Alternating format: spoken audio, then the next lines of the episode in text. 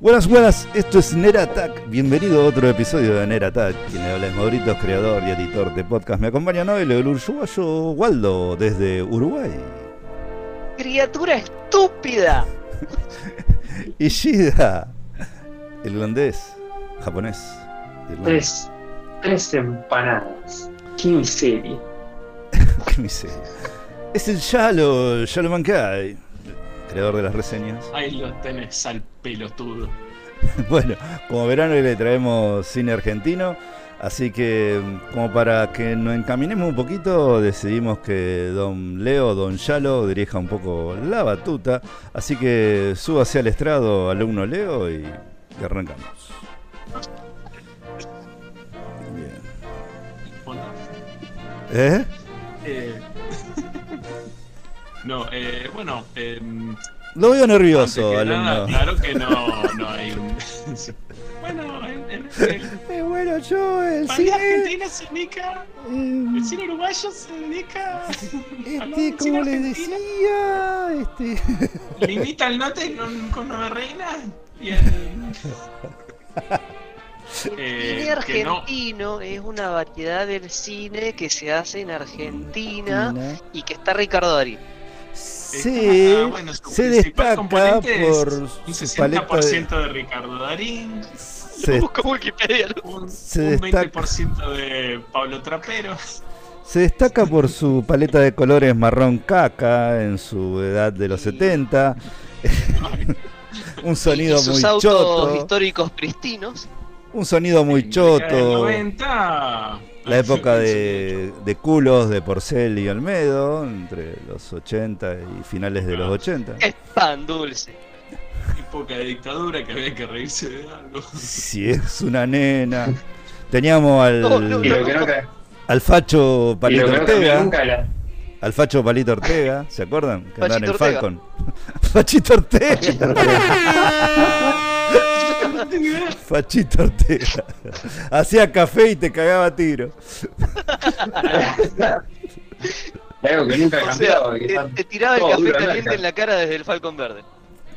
Era posta, tuvo problema por eso Palito Ortega. Porque hacía película de cana en la época de, de la dictadura. Duro. Sí. Bueno, era, era un clásico, bueno, también era muy cuestionado eh, por Celio Olmedo, en la época que hacían Colimba se divierten. Incluso había historietas de, de la Villiquen, de, de- que el personaje era el coronel heroico, ¿viste? Es, Bueno, es mismo hermoso Elvis, que ¿te acordás realmente siempre hubo cuando- motivo para cuestionarlo. Sí. Cuando Elvi estuvo en el ejército también tuvo una época que hacía, en, época de, de guerras, que, que hacía siempre el personaje de piloto de helicóptero, piloto de, de avión, o... Ah, sí, cuando Elvi Ah. fue a la guerra. Ponele que fue, ¿no? Lo habrán tenido en un. Con Mambrú. En un. Eh, sub- bueno, tenían eh, En un. entre unos algodones... Claro, en un refugio antibomba nuclear eh, lo tenían metido Che, abajo. por las dudas, y antes que sigamos, en, en un tema súper, súper relativo al, al cine argentino, eh, ¿vamos a hablar de Hogwarts Legacy? Eh, no Eh, tiene nada que ver, no, pero. está Darín. yo- Ni nada que ver. Está Darín ante Podemos- todo. Está, está Darín, está sí, Darín. ¿Es un va. paréntesis antes, un paréntesis después o lo Tengo entendido que lo fueron a buscar y le dijo que no. Lo, lo mandó a buscar Tony Scott y Pasa dijo, que no, eh, me gustaría. me doy dos duchas calientes Me por gustaría un podcast en medio entero de videojuegos de lo que se viene y ahí meter el porque me parece que acá no pega, no, no, no lo Sí, veo. sí, acá no no pega, lo no veo a, a Bueno, Darín en gente, una- para una que se den idea de, voy. De este podcast, que hacen Salió hacen magia para. Legacy salió esta semana, esa es la novedad, Ajá. no estamos ignorándolo, es para, para, la nada. próxima. Para nada. Además, Lo estábamos. estamos ignorando, sí. Lo Lo están, lo están macerando. Lo estamos haciendo. Exacto. Eh, Por- bueno, Por eso Damián también se fue. Damián no está porque estamos rompiendo las bolas con el Howard Legacy. Chao. Oh, insoportable, sí, sí. Este, bueno, alumno Leo, Bueno, espero que esta charla lo haya descontracturado y arranque. Sí, sí, no, de todas formas no, que quería arrancar pidiendo las disculpas del tema porque tampoco es, eh, al igual que todos los otros temas de los que hemos hablado, no es que somos expertos ni, ni men- mucho Nah, menos. ¿Qué son? 400 escuchas, 500 que escuchan. Dale, vos Hay, hay una sola cosa en la que somos expertos que es en ser ignorante. Exacto, ahí está muy bien. Solo sé que no sé nada, dijo imbatibles. Sócrates. ¡Ah!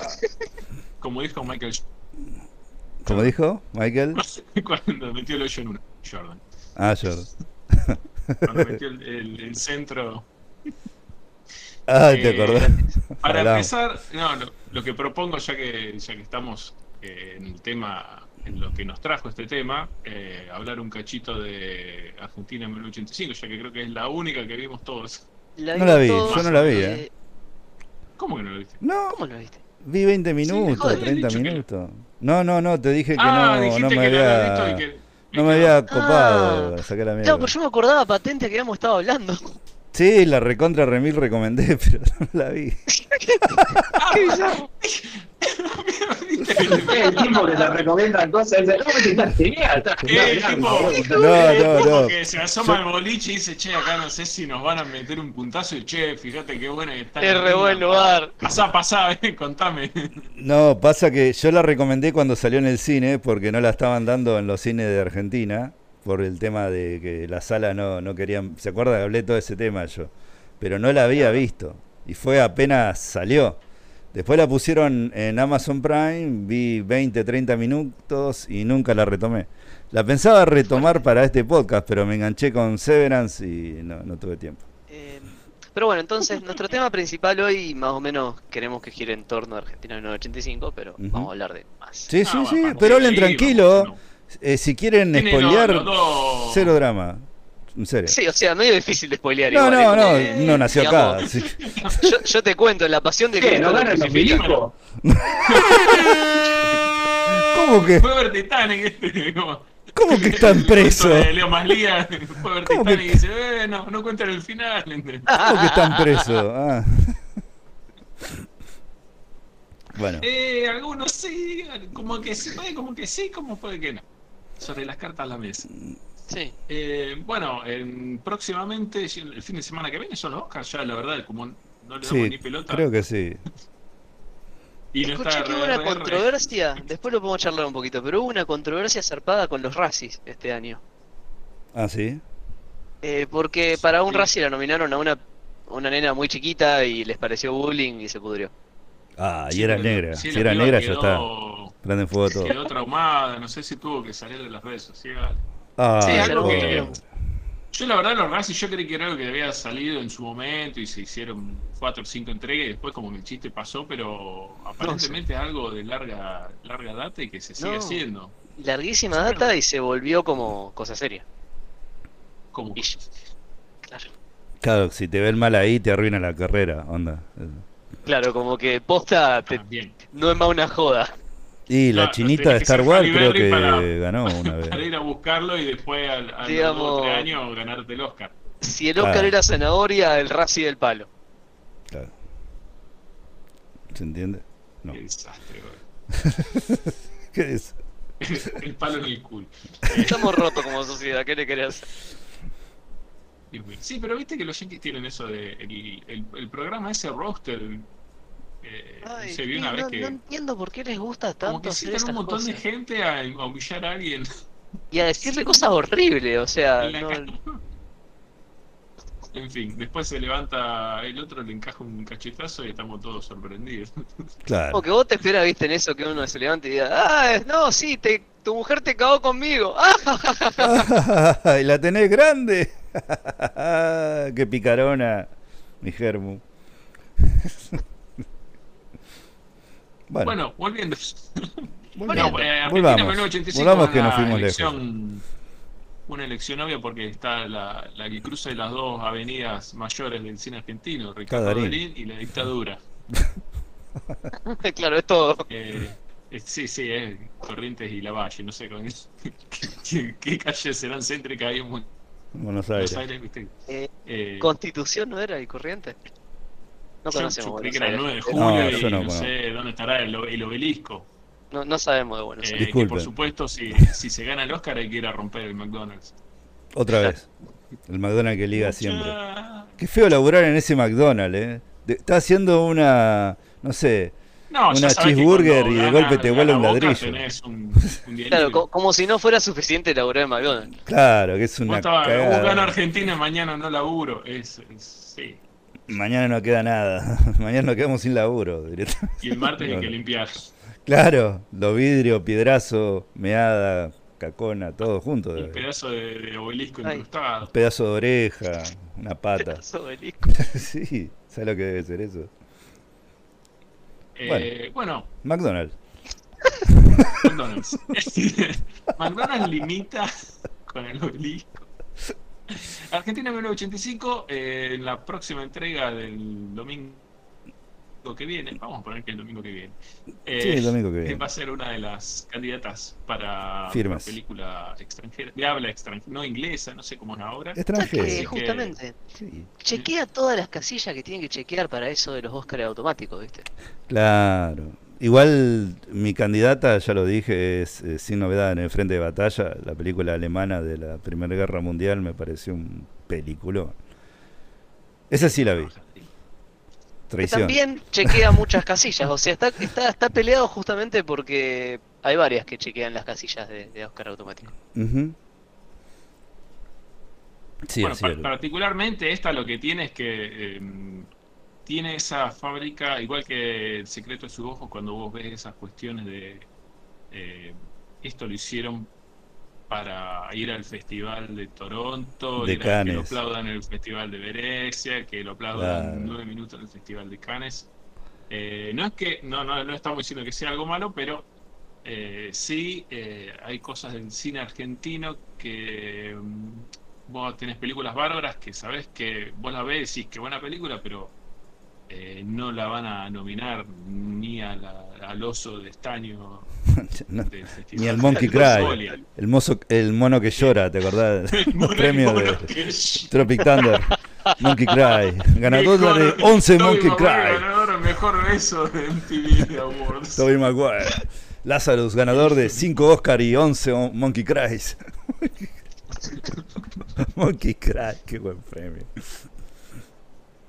Eh, sí, tiene, bueno, ya lo, lo- lo hablamos en otros lugares que no vienen al caso, así que voy a tratar de acordarme lo que conversamos, pero sí, hay, hay cuestiones que por ahí en el cine nuestro no se usan tanto, que eh, cuestiones de, de montaje, cuestiones de, bueno, por ejemplo, la, escena que es muy típica en cine yankee, que en Argentina, viste, no es tan habitual, la de cuando termina algún evento y salen todos los periodistas a hablar por teléfono eh, o el grupo, el montaje de la búsqueda de ayudantes eh, y, el, y el final todos caminando juntos en cámara lenta, que es en- Ah, los Adventures. clichés.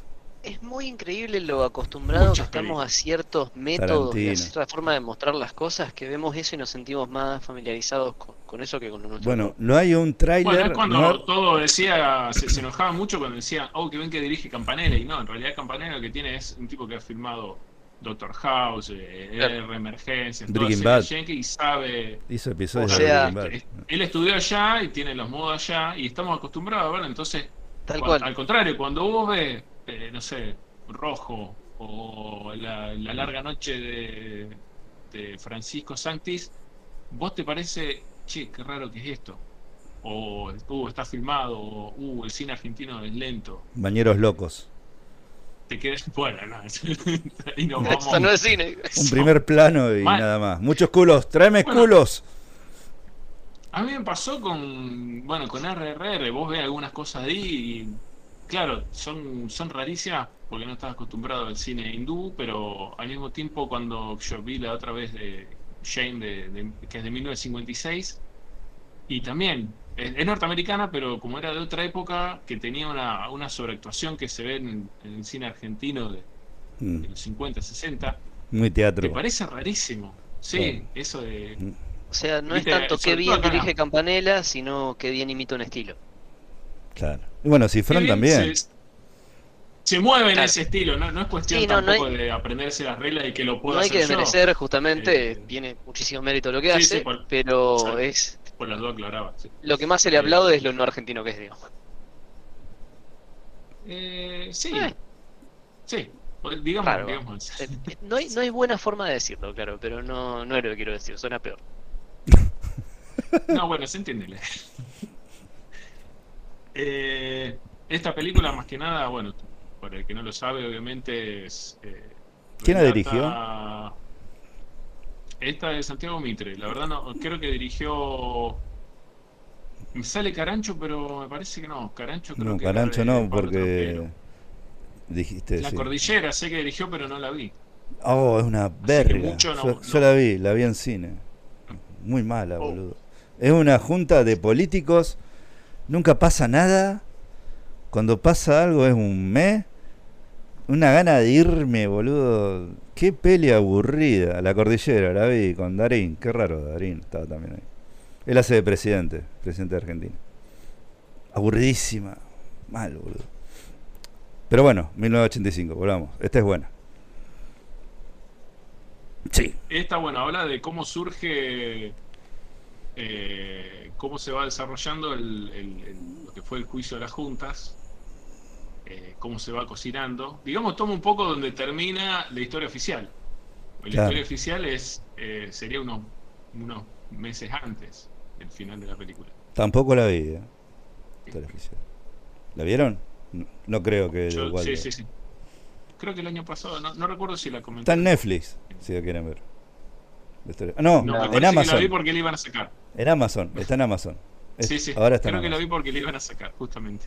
No la vi nunca. Bueno, ahí ganó el Oscar Norma Leandro. Nuestra Mary Street. Sí. Sí, ponele. Eh, y Norma, Norma Leandro te hace el Batman de, de casero y lo hace bien. Juan Carlos Van. Juan Carlos Batman. Norma no Eh, soporta la radiación. Norma Leandro. Norma, ¿cómo era que le decía Anthony Hopkins una vez? Le había dicho que le había gustado una actriz. Eh, Se la quería poner. Con Norman, con Norman Leandro. Se confundido de sexo también. El Norman- primer cambio Norman. de género del cine argentino. Me copa ese travesti Norm. que actúa muy bien. Norman, claro. Norman. travesti. No, señor Hopkins. Le digo, es una ¿Cómo le rompieron los dedos? No, claro, quería decir Nermal, la, la gatita de Garfield. Bueno. ¿Es gatita, Norma? O era un gato. No, era una gata. La, la, la, la, la gris es una gata. Sí, la gris que la mandaba a Abu Dhabi. Sí, sí, sí, sí. que La mandaba. No, Abu Dhabi mandaba a Odi en una caja, en todos los tiros. En Garfield. ¿No? En Garfield. Bueno, pero la gatita, esa que lo odiaba la gatita. Sí, no importa, volvamos. Bueno, Argentina 1985. Argentina Claro. 1985. McDonald's Garfield. Vamos. Bueno eh, y básicamente cuenta la historia de cómo el tipo queda prácticamente solo porque es una cuestión de que sos fiscal y te cae y te toca. eh, y es un, digamos, un, tipo común, no, no es eh, alguien que se para frente a frente a la tropa, sino que le cayó y bueno, es tu laburo. Y cómo empieza a, a armar, eh, digamos, lo que va a ser un juicio que tiene muy poco tiempo para demostrar algo que no se ha hecho nunca. O sea, por ejemplo, no sé si sabe que cuando fueron los juicios de Nuremberg, no había leyes que permitieran que si, no sé, algún servicio secreto israelí descubría que había un nazi escondido en, en las montañas de Villa Gesell, no había legislación para extraditarlo. Eso se crea después, pero en ese momento los cargos con los que se extraditan eh, a los prófugos nazis son con cargos de piratería. Tuvieron que buscarle la vuelta legal esa. Y en Bueno, este lo, también, lo que me sorprendió, perdón, eh, pero sirve el- para la charla. Los japoneses, estos que hacían experimentos, el batallón este re jodido, ¿cómo se llamaban? Que eran, eran que terribles. que predicaban viruelas sobre Claro, los chinos, los que hacían chinos. todo experimento con los chinos, terrible e innombrable. No quedó ninguno en cana porque los yanquis lo agarraron a todo para trabajar para ellos. Le dieron como una libertad condicional, digamos. Sí, bueno, hoy en día lo que comentaban es eh, qué loco que toda la, todo el conocimiento epidemiológico que usó China para controlar el, el COVID son todo desarrollo hecho por japoneses masacrando justamente Chino. población Sí, china. sí, sí. Sí, era peor que, que este nazi terrible que hacía experimentos, ¿cómo se llamaba? Mandela, no, ¿cómo era? No, no era. Mandela, Nelson, Nelson era. Mengele. Morgan ¿Cómo? Freeman. Morgan Freeman. experimento en la Casa Blanca. Alto hijo de puta ese Mandela. Ay, Quiero Mengele. el premio Nobel de Medicina, fundamental. El, Mengele, la, la pomada para guinces. pomada para Mengele. ir. Bueno, pegam- peguemos un volantazo porque casi ahí doy tres vuelcos recién. ¿no? O los di, ya los di me parece. Llame la ambulancia. Eso me la esperaba de Ishida, pero. Gia está muy callado. Ah, estoy, estoy disfrutando, ¿no? Está pensando en Mengele. Hoy está viendo De como. todas formas, Ma- Manguila. Tomando el Fernet, tomando el Fernet y, y- y disfrutando del espectáculo. Como el gorila ese de, de Hanna. Manguila. Claro, Mengele gorila. Manguila, Manguila. Era Gambetta. Pará, pará, era Mengele entonces. ¿eh? Mengele. Ahí estamos, ahí está. No era Mandela, querido, escucha. No somos tan brutos. Ah, no, no era Mandela, no. Creo que hubiera tenido poca cabida Mandela dentro de los nazis. Si con esto no, de- no te descontracturás, ya lo, ya está. Como, perdón, tengo que contar la anécdota porque me dejaste picando. Que nosotros teníamos, un- cuando tocábamos en una banda Ciudadano F, eh, siempre en los ensayos, eh, viste que Sabina antes de los temas por ahí tira algunas cuartetas, alguna, algún soneto, viste. Y el Mm. loco tiraba alguna que otra frase. Y una que tiraba siempre, que nosotros nunca entendíamos el chiste, el tipo decía, eh, López Rega dice que el amor tiene fácil entrada y difícil salida. No lo entendíamos, ¿viste? Ló- López Rega, el, Sí, el político. brujo, el Sí. grandísimo hijo de puta, ¿viste? Pero eran los ensayos, ¿viste? Entendíamos como que había un chiste que él creía que nosotros entendíamos. Un día la tiró en vivo y nos quedamos todos mirando.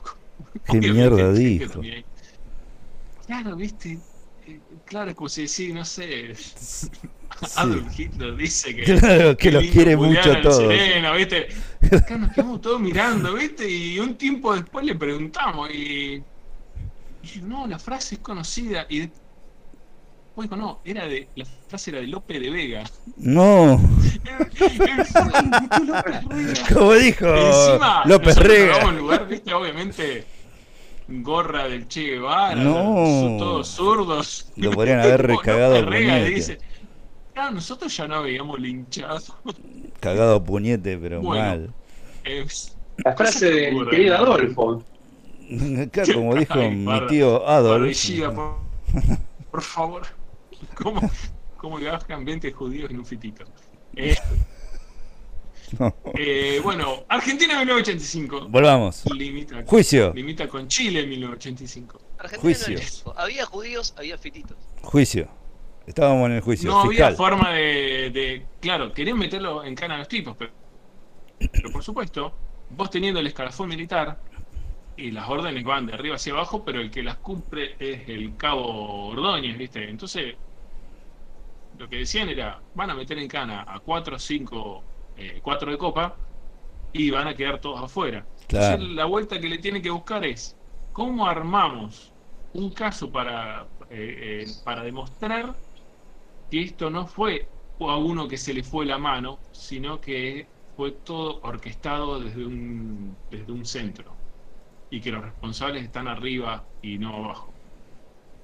Y bueno, hay, hay unas escenas que están bárbaras, bueno, sobre todo cuando empiezan a, a discutir, él conversa mucho con un maestro, él era amigo de un profesor de teatro, que lo ayuda mucho en el tema de cómo, cómo exponer el caso, porque vos tenés que, eh, iba a ser televisado, y tenías eh, que armar, digamos, armarlo como una historia, construir el relato de lo que pasó. Y eh, este tipo lo ayuda, entre otras cosas, a, a buscar gente. Y hay una escena que es terrible que dice, "Eh, ¿quién te puede ayudar? Y fulano, no, Es facho. Ese sí lo vi. recontra facho.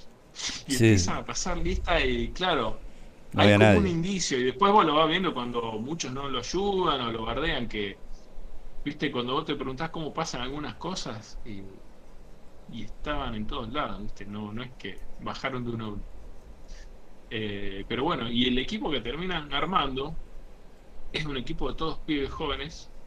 Incluso el primero que lo que cae a ayudarlo, que le designan, que es el personaje de, de Peter Lanzani, de eh, Luis María Ocampo, eh, que el tipo contaba que tenía un gran quilombo porque la madre era admiradora de Videla y toda su familia, por ser de venir de, de una tradición, eh, ¿cómo se dice? Militar. Eran, eran familias, eran familias militares, claro, eh, castrenses. Familias castrenses, eh, cuando va a una reunión social con la madre, hay una escena incomodísima porque, claro, son todos los tipos con los que él va dentro de unos meses a ir a juicio. Eh, y bueno, no, la verdad que está eh, más allá de, de- de que siempre se jode con esto, viste, como, oh, it's coming, another dictadura movie, viste, está. no, no de muy bien armado. hay varios Ha contado cosas que por ahí otras películas no, no han contado. Y eh, está en una, está montado de una forma que bueno, está hecha como para jugar bien en festivales internacionales, por supuesto, pero no sin, sin traicionar, digamos. Eh, eh, brillante eh, Peter Lanzani, la verdad que yo había visto alguna que otra en el, creo que en el clan labura él, fue la primera película que me, me dejó de parecer un pelotudo. Eh, hace Ah, muy bueno el personaje, era el hijo de Franchella, estaba en Franchella, brillante en esa película, Muy buena esa Eh, ya habíamos dicho. pero pero en esta película se luce. Mejor todavía. Sí, sí, sí, está, está muy bien. Y alguna, cuando hay una parte que va a un reportaje, el tipo dice, tenemos que empezar a salir, tenemos que empezar a jugar en los medios, y porque lo cuestionaron por aceptar una invitación del hijo de puta de Leonardo Neutra. Que buscaron un tipo también muy, muy parecido. Y Lanzani, cuando, cuando hace la entrevista, vos sabés que eh, yo lo he visto a Luis Moreno Campo y y tenía los movimientos, se, se los ha estudiado también muy bien. Si bien eh, es, es muy muy dicho que la cuestión de hacer un buen papel no, no es no pasa solamente por replicar eh, los movimientos, viste, como Rami Malek imitando a Freddie Mercury, viste, no. Claro. Un buen papel no Sí. se basa solamente en imitar. Hay que, que mencionar Tenés que estas ponerle cosas, cosas tuyas. eh, Claro. estas cosas así de época. Cuando, cuando meten el momento de lo del programa de Neustadt, eh, no, no, es- no es sobre los autores lo que digo, es sobre la. Ahí supongo que es Campanella el que tiene eso. Está hecho igual. O sea, no es solamente que el tipo que hace de Neustadt está bien elegido realmente porque La musiquita, boludo, cuando arranca la, la musiquita. música. Cuando escucho, el- cuando empieza y arranca la música, el pa para, para, para, para. Por No, yo- favor, Para mí, yo me eso del- en los Pero hay 90 que- mal. El programa de Neusta, boludo. Es el único que, que como, qué sé yo, como Ah. Feliz Domingo, una cosa así. La- Cuando sonó Hora la clave. musiquita, yo te juro que me vi en la, tipo en el comedor de mis abuelos de pendejo. Era, me, pegó fuertísimo eso. Por, por- sí, en parte es algo muy nefasto. Mi, mi recuerdo de eso era el, el programa cuando yo iba a dormir de mi abuelo de chiquito, era la música de ese programa porque mi abuelo veía constantemente a ver Tiempo qué nuevo. carajo iba a pasar con la jubilación de ellos. Eh, hace una, en parte traumático y en parte el recuerdo de cuando falleció Neustadt, que a alguien se le ocurrió que la gente en el velorio cantara ese tango que es un tango de Piazzolla que es complicadísimo y lo empiezan a tararear y se hace una escena que es digna de Esperando la carroza, boludo. Sí. No sé si ustedes la vieron. sí, sí, cuando murió Neustadt, sí. Para, para, pa, para, para, pa. Y al principio más o Pa, menos van para, coordinando, para, pero a para. medida que va acelerando, Sí, la- sí, sí. los viejos empiezan para, pa, Pa, para, pa, pa, pa. para, pa, pa, para. Ah, por Dios, boludo, qué Para, papá, para, papá, Airwolf, lobo del aire. Me cagó el tango de papá. Piazzolla, ya eh, entre el hijo de puta de Neustadt y el velorio de Neustadt. Bueno, Eh, pero em, sí, sí. ¿cómo se llama? Fútbol de primera. por favor, tenemos que hacer un- el tema de Blade Runner, Ah. boludo. El tema de Blade Runner, es verdad. Fútbol yo de cuando vi, primera, yo vi. Blade Runner mucho después, eh, ya de, de- de adulto, y cuando dije, ¿qué hace la música de fútbol? Bueno, a mí me pasó igual. Yo la, la- la vi igual eh, de adolescente, pero ya había visto fútbol de primera antes.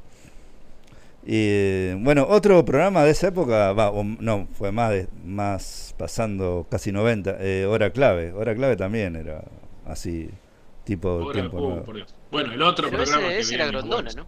Rondona. No, pero No. porque Sí. eh, por eso hay juegos de, de mesa se llama o el bocho, no me acuerdo. Había una de las preguntas que decía, ¿cuál fue el divorcio más famoso de la, de la televisión argentina? Carrera La de mente debe era- ser lo que vos decís. No, no, no, porque la respuesta era Mariano Grondona y Bernardo Neusta. Porque ellos estaban juntos y la separación de ellos, eh, creo que el que se quedó con el programa fue el Grondona, pero antes estaban juntos. Pero fue considerado prácticamente un divorcio porque eran como Mónica y César que un Claro. día dejaban de estar, dejaban de estar Como, juntos. ¿cómo se llama? Eh, Pergolini y Eduardo de la Puente. Pasó lo mismo. Eh, fue, por ejemplo. Nada más que eso no fue de un día para el otro que lo empezaste a ver CQC que estaba Pergolini solo. No, no. Claro, esto lo que fue de golpe. Con, con Hora Clave. No, no, no sé, creo que Hora Clave fue la, era el programa que teníamos. Después Bernardo se fue y hizo tiempo nuevo. Que estaba bueno Mesa de Noticias. Ese era de risa. Estaba bueno 4-5. No sé si lo se acuerdan de Mesa de Noticias. for Five. Del gordo Mesa. No, no se acuerdan. Son muy no, chicos. No, no. Sí. Em, Sos, sos más grupo de que nosotros. El noticiero de Cabliner. Noticiero de. La- claro. Los consejos útiles. El club Ah, del anime, boludo. Qué tetas que tenían. Perdón. Bueno, bueno. Bueno, cuatro viejos pajeros. podemos cuatro hacer. viejos pajeros. Paja Attack. Paja Attack. Parece como un ataque de, El otro. de Street Fighter. Paja Hacemos el Attack. otro. eh, El spin-off. El spin-off de nuestro podcast. Paja Attack. Paja Attack. Eh, Así que, Volvamos. bueno, Argentina 1985. Ahí está. Serio, che. Pero que mierda. Eh, haga su cábala para el próximo domingo. Eh, bueno, no sé si, si alguien quiere hablar más. Waldo, ¿vos la viste? De la película. Waldo la ha visto. Sí, eh, yo la vi y un poco. Pobre que está como el caballo de Atreyu, ya lo Ah, lo que yo decía es que tenemos que hacer el. Tenemos que hacer un change org, juntar firmas. Sí. Eh, yo propongo unas 100.000 firmas ¿Para, para qué? que ensucien un poquito los autos en las películas de época argentinas. Viste, se ven todo perfecto. Eso es posta. Eh, posta. No pueden estar así de bien esos autos. Yo, me acuerdo de esos autos, no estaban así de bien. no- Están todo perfecto, boludo. menos en, en la década del fin del 70, principio del 80. De hecho, que estaba... ponele, ya para un poquito más adelante, pero yo creo que al Duna le picaban el, el guardabarro en la, en la fábrica. Para que Sí, saliera listo. salía, salía sí, hecho sí. mierda. El tipo dice, che, ¿qué auto es este? No, Duna. Ah, para, para. Todavía Pa, no pa, pasó pa, por pa, el- pa. la- la Ahí te lo arreglo, para. Lo agarraba con el picahielo de Sharon Stone en Bajo Instinto. así, pa, pa, pa. ¿Quién, pi- quién pintó este guardabarro? O sea, nunca, nunca vi un 505 así de completo, ¿viste? No aprendieron del tío George Lucas. George Lucas por eso le tiraba tierra, le rayaba lo- los modelos de las navecitas, todo. Para que se vea gastado, que se vea usado. Igual que Ridley Scott también, James Cameron. Se dan Eh, cuenta esas No cosas. sé, yo, yo sí, yo la vi y tengo también unos cuantos comentarios. Este, algunos, bueno, no quiero aburrir, pero lo hemos charlado antes. Eh, primero sí, el estilo es muy fácil de mirar a lo que uno está acostumbrado. Y hasta acá hay en algunos al- algunas técnicas que te das cuenta que, que son re de cine, de cine más hollywoodense. Como por ejemplo, este, este personaje que vos decís, el, señor grande, que era el, de teatro, que lo ayuda a preparar las cosas el timing de cómo presentan la, la muerte de ese hombre, eh, el que tengan sus propios códigos entre ellos, que sea como el profesor que lo boludea, pero ya son amigos después de tantos años, esa- esas cosas es muy yankee. Eh, la forma de tener como una especie de chiste interno con el, con el hijo. eh, Qué bien que ese pibe, boludo. muy bien el pibe, la verdad que excelente el laburo del pibe, me lo recontra creí, me encantó. Eh, hasta me llevó, lo, lo busqué, a ver qué onda el, el loco. Eh, pues me dio curiosidad. Pero, más allá de todo eso, No, no laburan nada. lo que me lo que me impactó mucho es un que McDonald's, justamente antes. Papá. para lo para lo hollywoodense que está hecha la película, es raro ver algo de eso con una temática tan tan nuestra, ¿no? Tan tan cerca de casa. Eh, ¿Qué es lo que te pasaba también con el secreto de sus ojos, digamos? Te, te llega de una manera un poco diferente, entra un poco más por izquierda. Y es fuerte de llevar. Eh, tipo, yo pensé que no, yo no, no soy una persona tan tan política con, con el tema justamente de la dictadura y todo eso, siempre fui un poquito más... Porque te tenía que entrar a derecha, boludo. Cuá, cuá, cuá. Oh, yeah. Este, te- no podía fallar. Se la dejaste servida, boludo. Gracias, gracias. Gracias, público. Saluda. ¡Haz lo tuyo! Aguante Mandela. Este, nada, perdí la idea. Eh, Perdí la idea, perdón. no me acuerdo lo que estaba diciendo. Eh, Que no eres una persona Eso. muy política. o Creo algo que, menos de que no soy una persona tan política, me sacudió bastante más de lo que esperaba los momentos fuertes de la, de la peli. Ahí tenés otra si querés aprovechar la oportunidad. Eh, La what she No, say. esa Por favor, es fuerte. eh, lo que le decía a los chicos que me parece que también es una decisión de dirección asombrosa, es lo que mencionaba esto de cuando salen y está la prensa y hablan con la prensa, que los momentos de prensa los hacen filmados con una calidad muy, muy bien lograda, muy similar a como se veía la televisión en esa época. Que es algo que les permite después usar por momentos material real de archivo y que encaje bien. Onda Forrest Sí, Gump. Totalmente. Onda Forrest Eso, Gump. pero es fuertísimo eso, porque cuando por en esos momentos, sobre todo sobre el final, cuando aparecen los 3 4 momentos que son en serio material de archivo de ese momento, eh, eso si no te sacude un poquito el piso, es como que te, digamos, te tenés que tener corazón. Claro. Eh, la, la actuación de la, de la madre de la embarazada, o sea, de la que está embarazada durante el momento que la, que la llevan, con el tema de del, del niño que nace en el auto, en el patrullero, es desgarrador como te cuenta esa historia y pen- pensar que eso en serio pasa. Vos sabés no son que historias de ficción. Hay cosas que se relacionan con el tema de la dictadura también, porque me acuerdo de una película de Pablo Almodóvar que Penélope Cruz tiene así también un, una escena, un parto así en un colectivo. Exacto, gracias, con- un gracias, don. Yalo, muy bien. Esa. Eh, también de la con película, el... el hijo nace en un taxi, me parece. Claro, también en el laberinto del fauno de Guillermo del Toro también te muestra toda esa parte de lo, de lo que era el facho full, digamos. Lo que era el... No, porque hay, hay una cuestión ahí que en Almodóvar tiene un tinte diferente a las películas argentinas porque allá tiene un problema similar pero inverso. Ya como que pasó y un, y un día dijo, bueno, murió Franco, terminó todo, está, está Claro. todo bien. No, acá no pasó nada, viste, listo, vamos a comer unas tapas. Sí, sí, Y- tal cual, sí, sí, sí. Fue distinto. Y es algo, sí, sí, fue algo muy...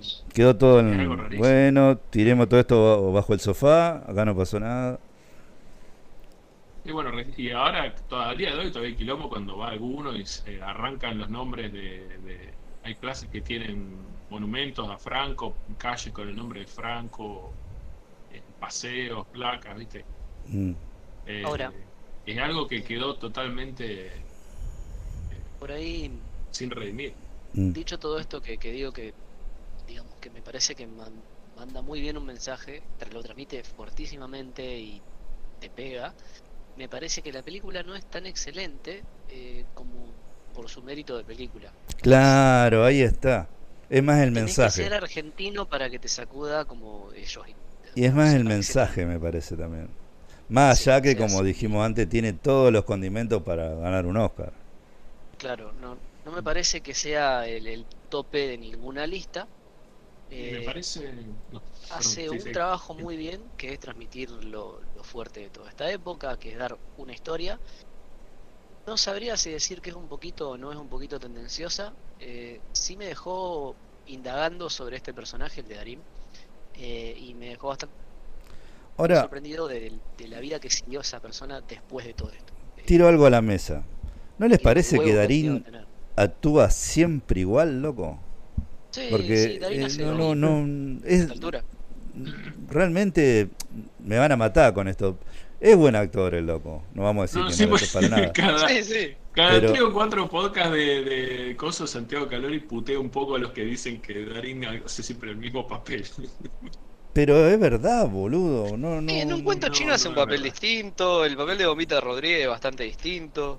Mm, Pero, un no poco sé. distinto dentro de lo que Más hace. o menos. Yo vi hace poco La Odisea de los Giles, gran peli, se los recomiendo también. Nada que ver con esto.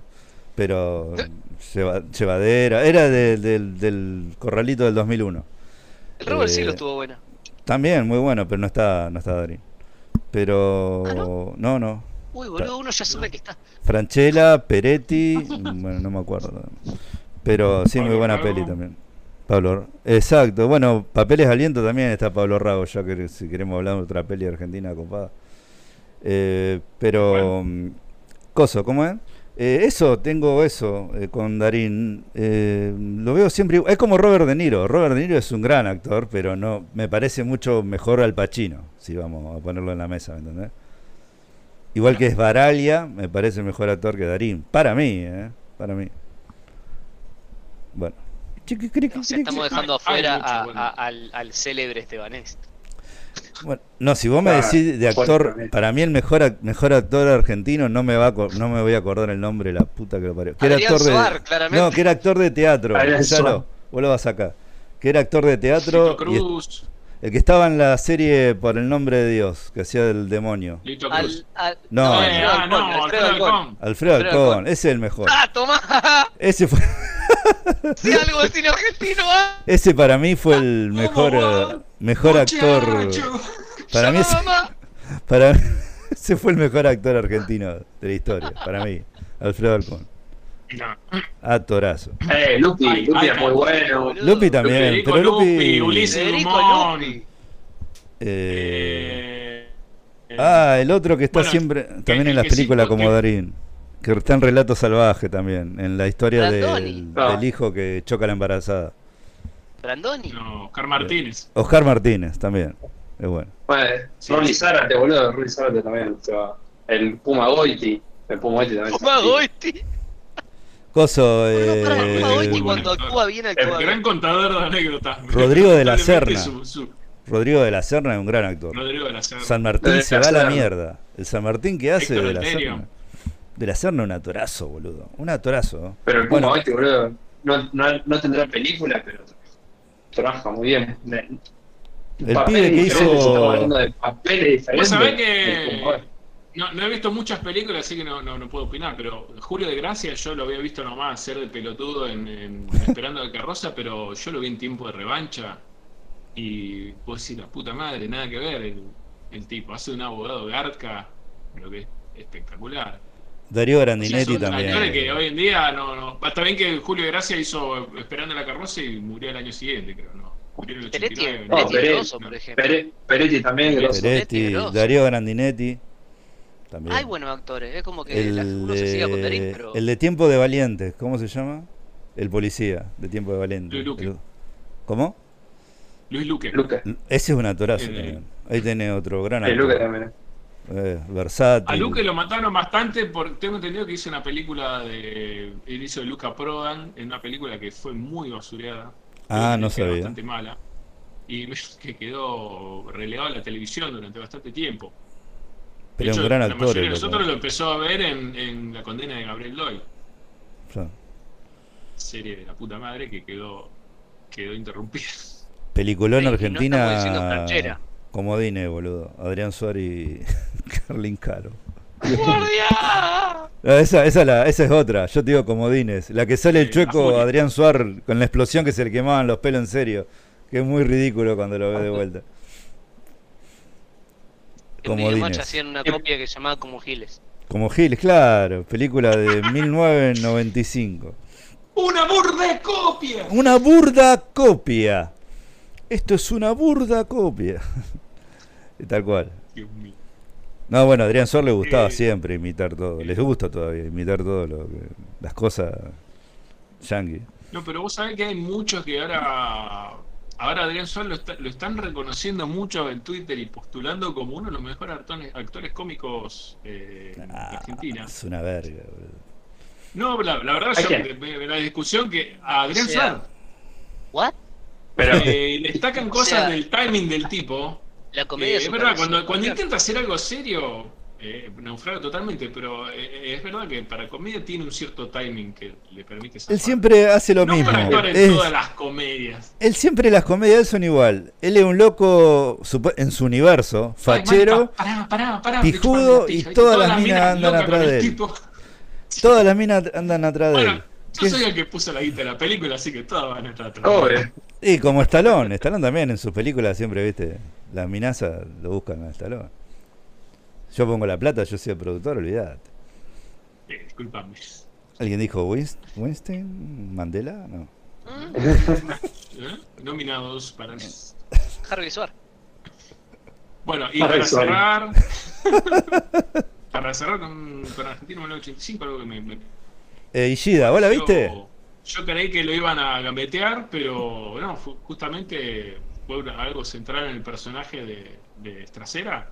Ah. eh, el, hecho de que Estracera, al igual que, que fue cuestionado en su momento, por igual que, bueno, Zaffaroni, son tipos que durante el proceso han, habían rechazado incluso habeas corpus cuando había gente buscando desaparecido y que en un momento como que tuvieron un, arrepentimiento y se dieron vuelta y, hicieron lo que hicieron. Eh, con el caso de Trasera, lo que se trata en la película, que eh, Peter Lanzani se, eh, se lo, se lo echa en cara. Sí. Eh, se pelean en la oficina de él, está un plano bastante cerrado, como me quedó remarcada esa escena. Sí, sí, es, bastante es durísimo. Es que Eh. eh, es, la, es la escena que se putean los dos. No, no, no, no, no le esquivaron el bulto. Y lo que sí, algunos se medio miraron mal la cuestión de que, ¿cómo está, bueno, cómo invis- invisibilizaron a Alfonsín? Viste que en la reunión de Alfonsín el tipo no aparece. Es- se abre una puerta, se mete, al rato sale. Pasa que, Como que, yo, yo eh, esa Eso decisión sí, porque La cuestión política es. como que no fue algo que influenció y claro, mucha de la gente que estuvo en, en la calle eh, movilizando para que, para que se terminara la dictadura y saben de la participación, el peso que tuvo eh, alguna que otra dirigencia, lo vio como un mal gesto, pero bueno, es la visión, Eh, como toda película, yo toda adaptación, decisión la la, decisión del director es, es la decisión del director. ¿Sabés qué pasa? Eh, Una cosa. Mankiewicz no es escribió el guion de- del ciudadano Kane, pero bueno, eh, fue la, la, la visión de, de cosas. Mira, yo, yo lo que pienso Orson es que Welles. una cosa es agarrar y poner a alguien a queda de Videla, o sea, y pones a un tipo que ponga la peor cara de hijo de Puta. puta que le sale y listo, lo, lo hace Hijo de Videla puta, y encima leyendo la Biblia durante el juicio. boludo. Es increíble lo, el odio que te genera el loco que hace el papel de Videla, es asombroso. ¿eh? Y hay uno que yo, de eh, pie. coso, Macera, digo, Pero- lo, lo llamaron a Macera para que haga de sí mismo, porque Pero- no podía ser tan igual el hijo de puta. Este, el papel de Alfonsín, ¿a quién pones? Alberto sea- Fernández.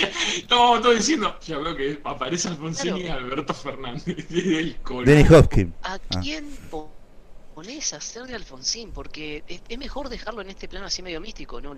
Es muy pronto para poner a alguien a hacer de Alfonsín en una peli de este nivel, aparte.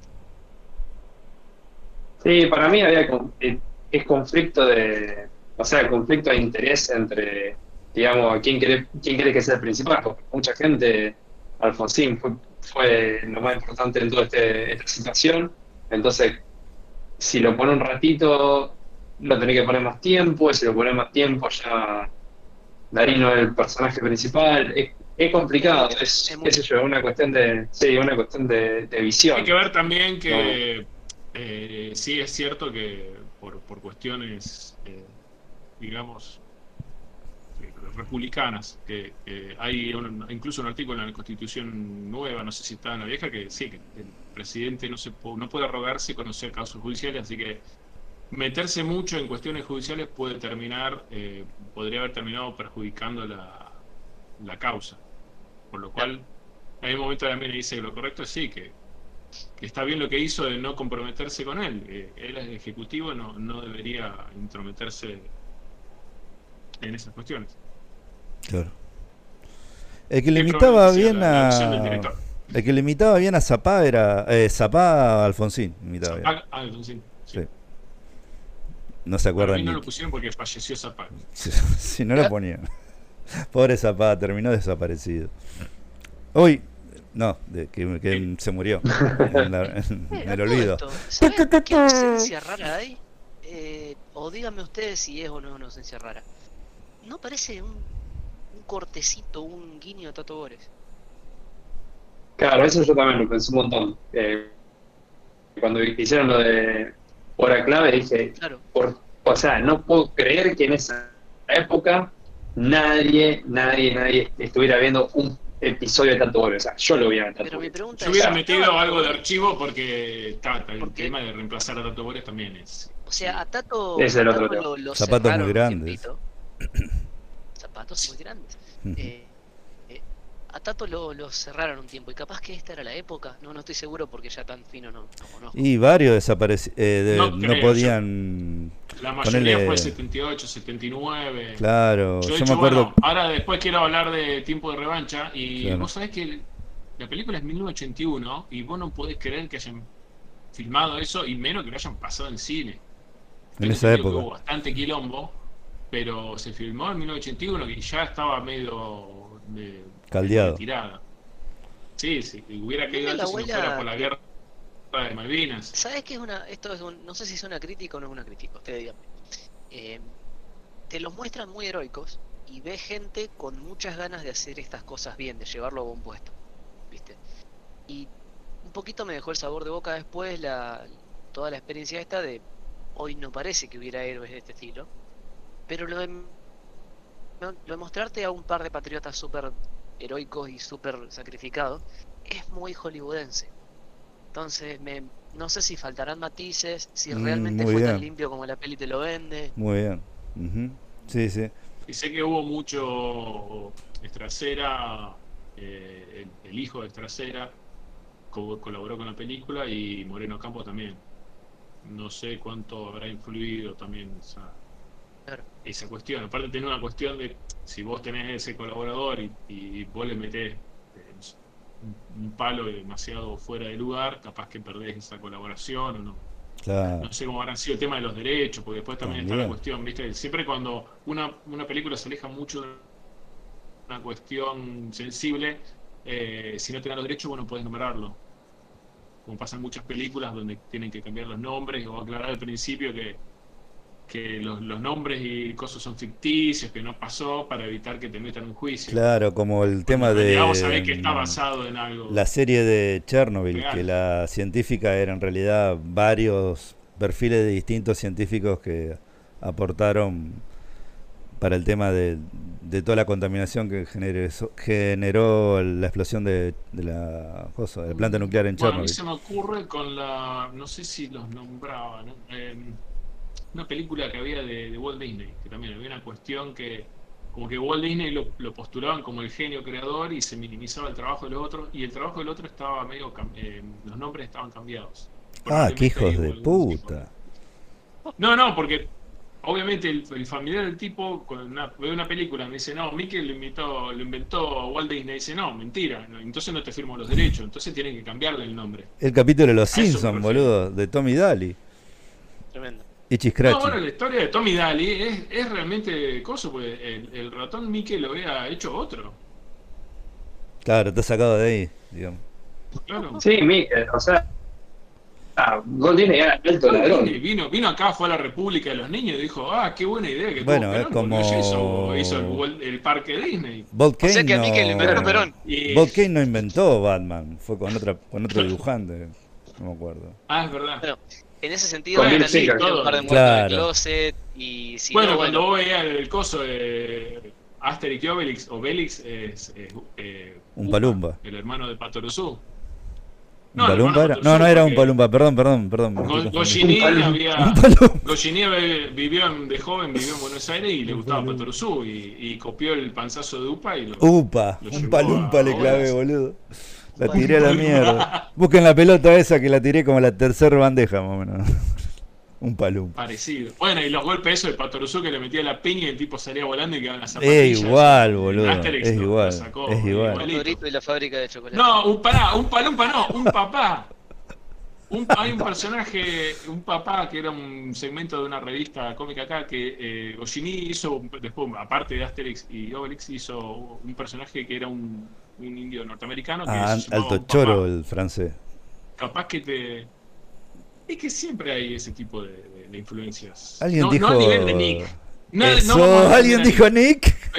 ¿Alguien llamó al gato choro? ¡Gato choro! che, No, lo- no lo llamé, boludo, que mañana te sale Nerd Attack con ese al final y, y Sí, nos sí. roban todo lo. Gaturro Attack, Con el uruguayo Wilson. un podcast donde hablan de la Casa Blanca y de. El paraguayo Washington. Lee, Eh, el el- chino el escocés. Lee, el chino escocés.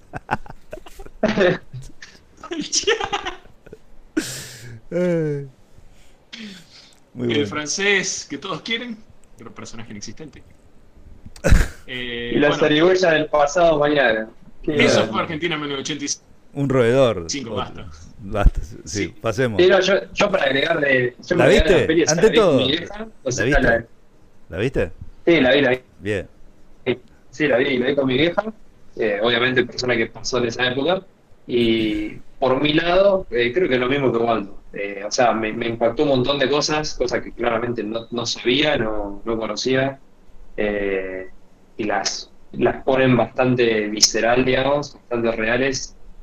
Y, y eso, eso estuvo bueno, la verdad que eso estuvo bueno. Pero todo, todo el extra me dio, me dio como a, a película americana, americana entremezcla de los 90 con lo que, hey, hagamos, vamos a tratar este caso, amigos, yeah.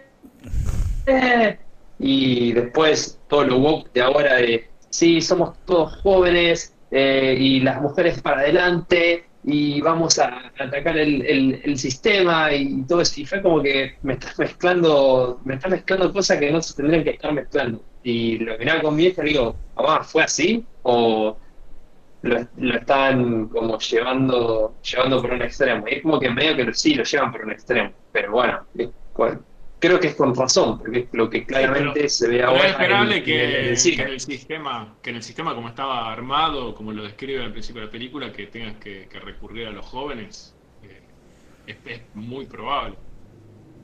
Porque Sí, pero- el sistema está armado para que vos, en cuanto te empiezas a desviar, viste, eh, se te arme quilombo. No, pero yo lo que, a lo que voy, ¿qué, o sea, ¿qué nivel? El de Peter Lanzani, claramente sí, eh, fue, una, fue, un, fue importante, pero el de todos los demás, ¿qué, qué tanta, o sea, qué tan estelar fue la participación? ¿Qué, qué tan real fue? No, no, Eh, no, era, no era este A, eh, pero estamos hablando de un proceso en el que hubo que levantar en seis, seis no, ¿cuánto eran? ¿Ocho, ocho meses? ¿O seis meses? Sí, creo que era menos de un año, sí, menos un año. Era muy poco tiempo y tenías que levantar 600 testimonios, eh, que es eh, un laburo heavy. Por el tema de, de- de, la, la parte judicial, hay un montón de gente, más allá de los abogados, los fiscales, que es eh, laburo de, de sentarse con un grabador, saber qué, qué anotar, qué no, qué importante, qué sirve, qué no, para dónde ir en las preguntas, porque tampoco vas a grabar 18.000 horas de un tipo contando algo que no, no, no, no aporta la causa. Y sí, vos necesitas una fuerza de trabajo importante que no necesariamente tiene que ser el abogado más capo del mundo. Y por eso podían usar eh, chepibes.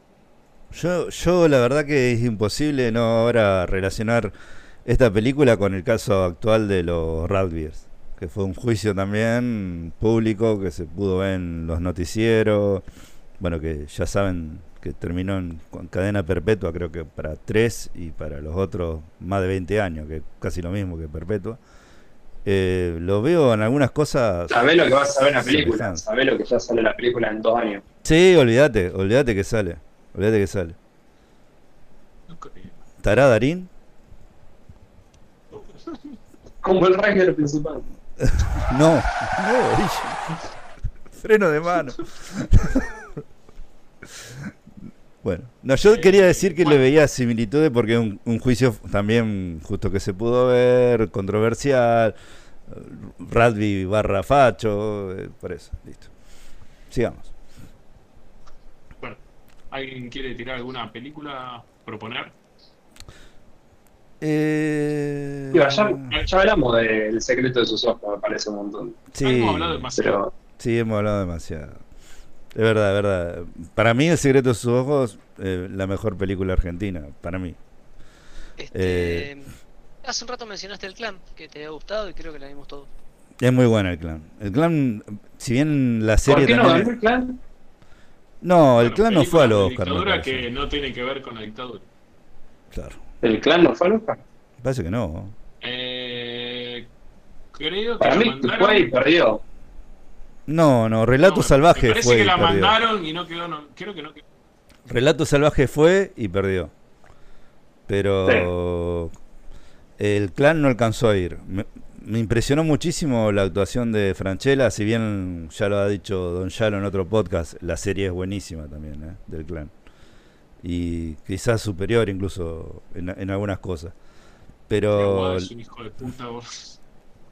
Uf, es que es muy buen actor. Eh, no me acuerdo el nombre, vos te acordás. De la serie. Eh, era muy parecido el, el- el club del clan. El club del clan.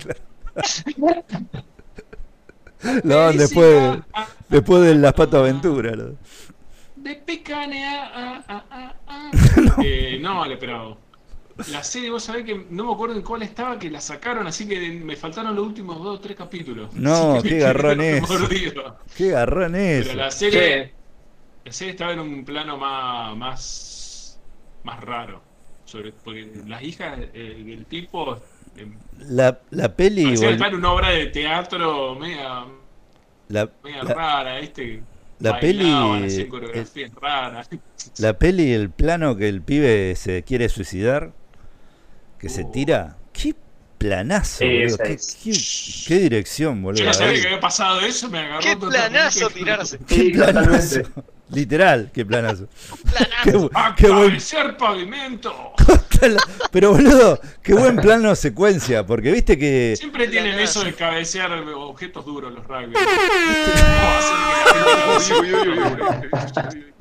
Bueno, los rugby van a cabecear bastante objetos duros. Que ahora lo van a hacer. Lo van a agradecer a ellos, me parece. Sí, sí. Claro, me parece Eh, un par de cabezas.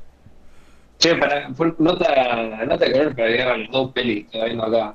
Eh, cosa rara, el box office de, de Argentina 1985 solamente dice que no llegamos al. eh, no llegamos al millón. 871.621. Re ¿Tal poquito. cual? Suena raro eso. Nada. 1985. Sí, sí. Pasa que ¿En cines? Pero muchas, sola- Eh, muchas sí. salas no la, no la dieron. Viste que eso es lo que yo hablaba. Eh, un montón de salas no la dieron. Muy pocas salas la dieron. Una fue el Monumental, que, que ahí yo el- me cansé Claro, de hablar para que la vean porque re- estaban, estaban repitiendo Avatar 1 de nuevo y no le daban lugar a Argentina 1985. Ni el, ni el Claro. Showcase, ni el actual ahora Cinépolis, que antes era el Village. eh, no, no le daban en, en toda la Contra- Argentina. Contra el clan que acá dice 20 millones. Bueno, ponete una de Bañeros Locos y tenés como 100 millones, boludo. O Papá se volvió loco, mi papá es un ídolo. Tampoco te olvides que es una película, claro, es una película de Amazon. Eh, porque está empezando a pesar el tema de los servicios de streaming haciendo películas. Bueno, Y el la gerente, que tienen con los cines. el gerente de Leonardo Esbaraglia está en Paramount Pictures. El- la empecé a ver, la- estaba buena. Eh, Viste que a veces no te dan los tiempos para ver todo, pero estaba buena. La verdad que es, es cómica, no, no, es, no es un drama. Pero también, justamente, también producida por Kuchevaski, también, igual que que 1985. Tanto 1985 como El Gerente, las dos están producidas por por Kuchevaski, que tiene un tema interesante el gerente, que es, eh, yo trabajaba en esa época en Garbarino, y Garbarino había sacado una promo de que si Argentina iba pasando de etapas, regalaban televisores Noblex. Fue muy sonado, no sé si se acuerdan el tema ese. Que después tuvieron que sacar la, esa, esa promo porque se iban a fundir, boludo. Eh, no sabían qué hacer para salvar la marca porque todos compraban Samsung, LG, hasta el día de hoy Sony, que son, son mejores marcas, ¿no? Y, y bueno, y le pasaba esto con Noblex y justamente el papel de Leonardo Esbaraglia, él es un, un CEO de, de la empresa, que Perdón, ¿de qué año saca es? esa, pra- saca esa promo. ¿eh? ¿De qué año es? ¿2022? Ah, ah, no, no, perdón, no sé por qué. me- La peli del 2022. Eso pasó en el 2008. no, no, 15, perdón, 14. mundial. 2014. 2014. 2014, 2014. Sí, Mundial, me acuerdo sí, sí. porque apareció en Twitter un Twitter que llamó el gerente de Noblex, que empezó a joder mucho con eso. eh, Hmm. porque el tipo sí tuvo que tuvo que recular en alpargatas. Boludo, no- nosotros, complicado. yo trabajaba en esa época. ¿Sabés el quilombo que se armó? Posta, ¿eh? Posta, boludo. Sí, sí, me imagino. ¿Sabés lo que era, boludo? Tenía cada nene que te venía. tele. Las, las promociones peor pensadas. No, boludo. El loco no sabía qué hacer para salvar la, la empresa y al final fue peor. Pero, no, está buena, está buena. La verdad que vi bastante, vi hasta la mitad y también otra peli de Argentina, si quieren ver para descontracturarse un poco. Em, yo, película buena argentina, me gustó mucho El Oso Rojo, que no, no ni puta idea tengo quién la dirigió, pero es la historia de un, de un ladrón que sale de la cárcel y empieza a buscar forma de arreglar su vida de nuevo, que es un quilombo, porque nadie te va a contratar, nadie te va a dar el laburo si estaba en cana. Y no solamente que era un, un ladrón, sino que era re pesado, loco, es re heavy, y todo lo que hace por, por la familia, más que nada por la, por la nena, por la hija. ¿Esa es la que actúa René, René Laván? Ah, me mataste. lo- El, Puede el ser, mago sí. que tiene una sola mano. El, el actor es un loco pelado, grandote, actúa muy bien. Hay una parte que me llamó siempre no, la no, un atención. personaje secundario. Ah, pero bueno, una, una Sí. parte que me sorprendió mucho del oso rojo, eh, él está en un telecentro, ¿no? Y está hablando con otro, con otro tipo, qué sé yo, que le dé laburo, que esto y lo otro. Y bueno, y le tiran nomás centro para volver a chorear, nada más. Nadie lo quiere tomar de vuelta para un trabajo honesto.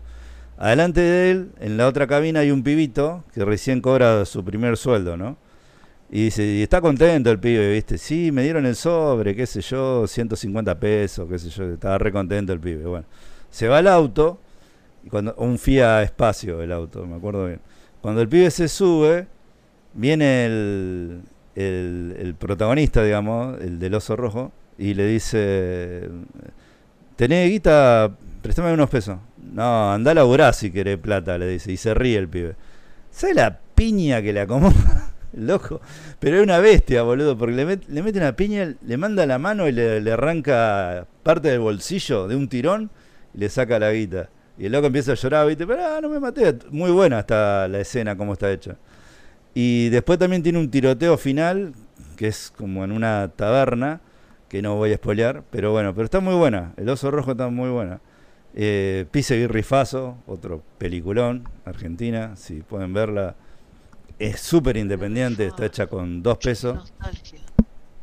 ¿Mm? Eh, bueno, Martín H. Yo el otro día traté de ver Martín Martín, H, no sí. pude.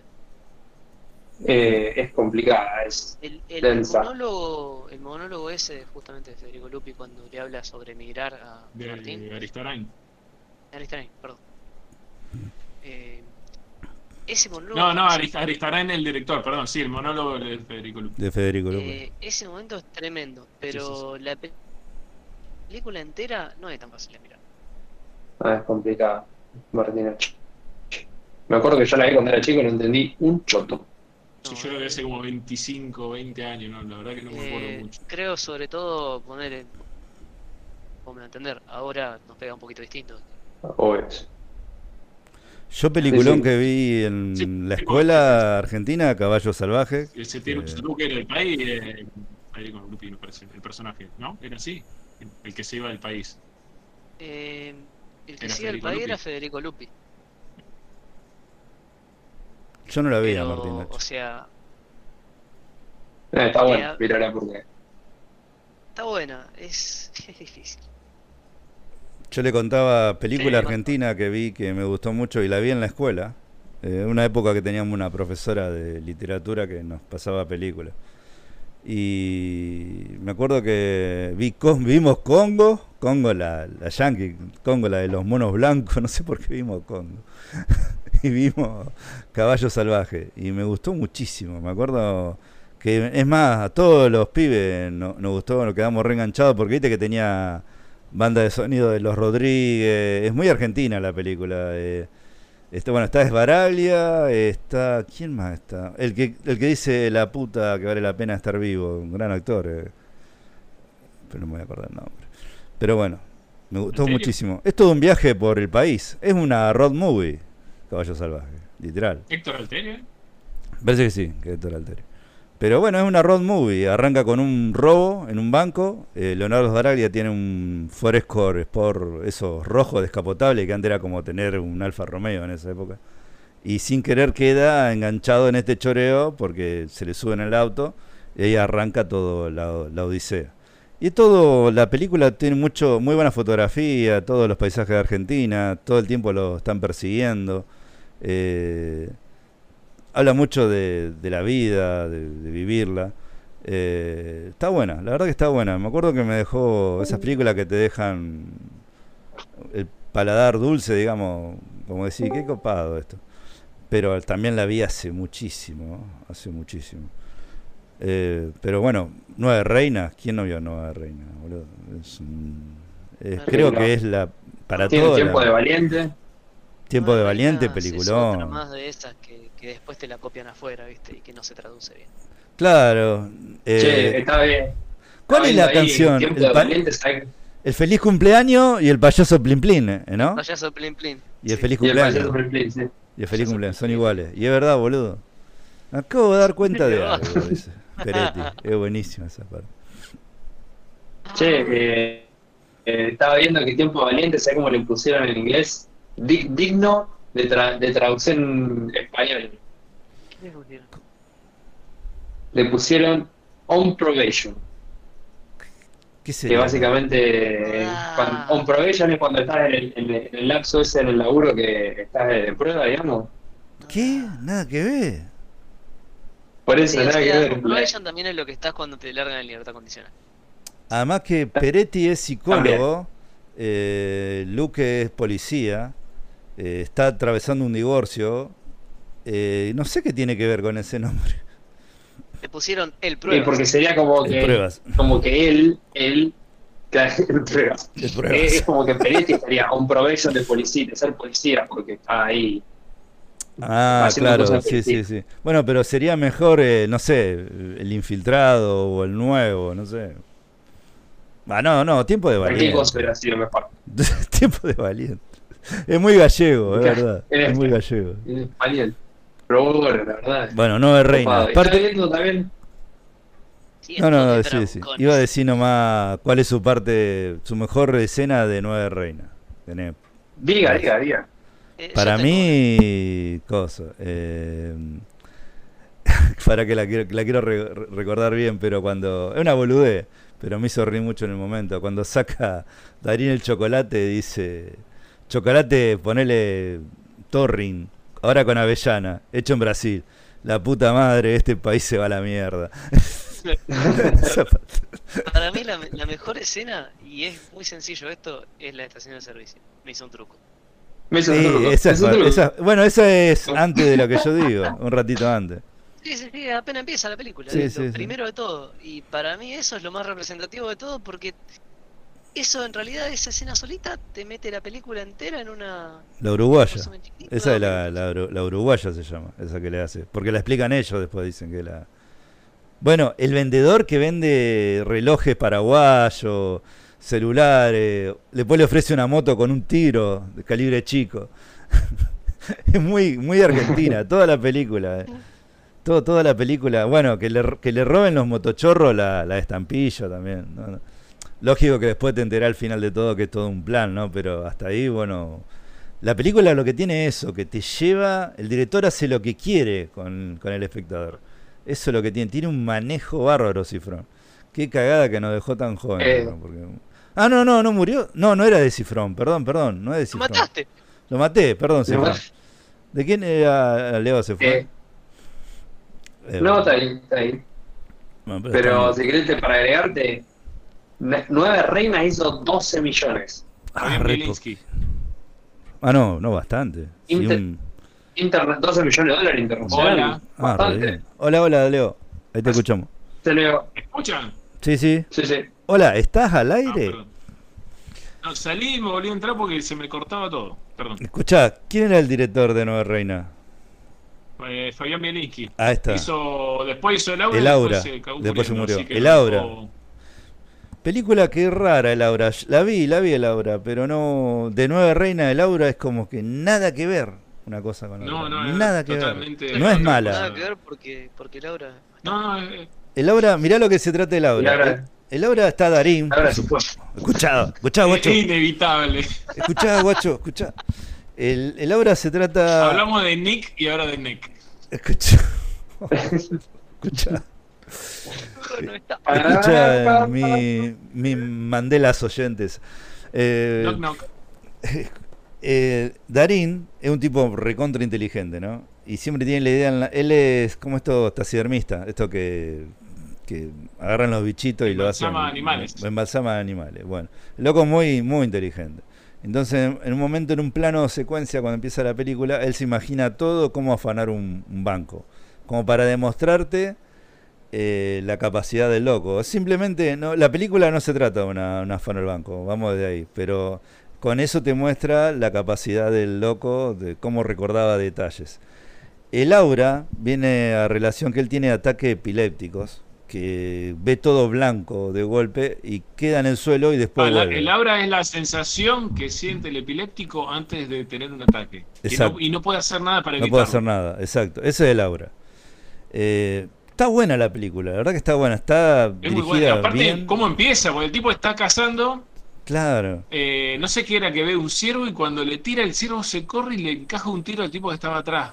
Y ahí le agarra justo el. Claro, no le agarra ahí justo el- claro, lo empieza. No sé si. No, no recuerdo porque fue hace como. 20 Yo la vi años hace mucho. Pero como que De ahí arranca toda la. el cuerpo y después empezaba a investigar al tipo, buscaba las cosas del tipo, investigaba y el tipo estaba planeando una estafa, eh, no, reventar un camión de un, Un camión blindado. de un casino.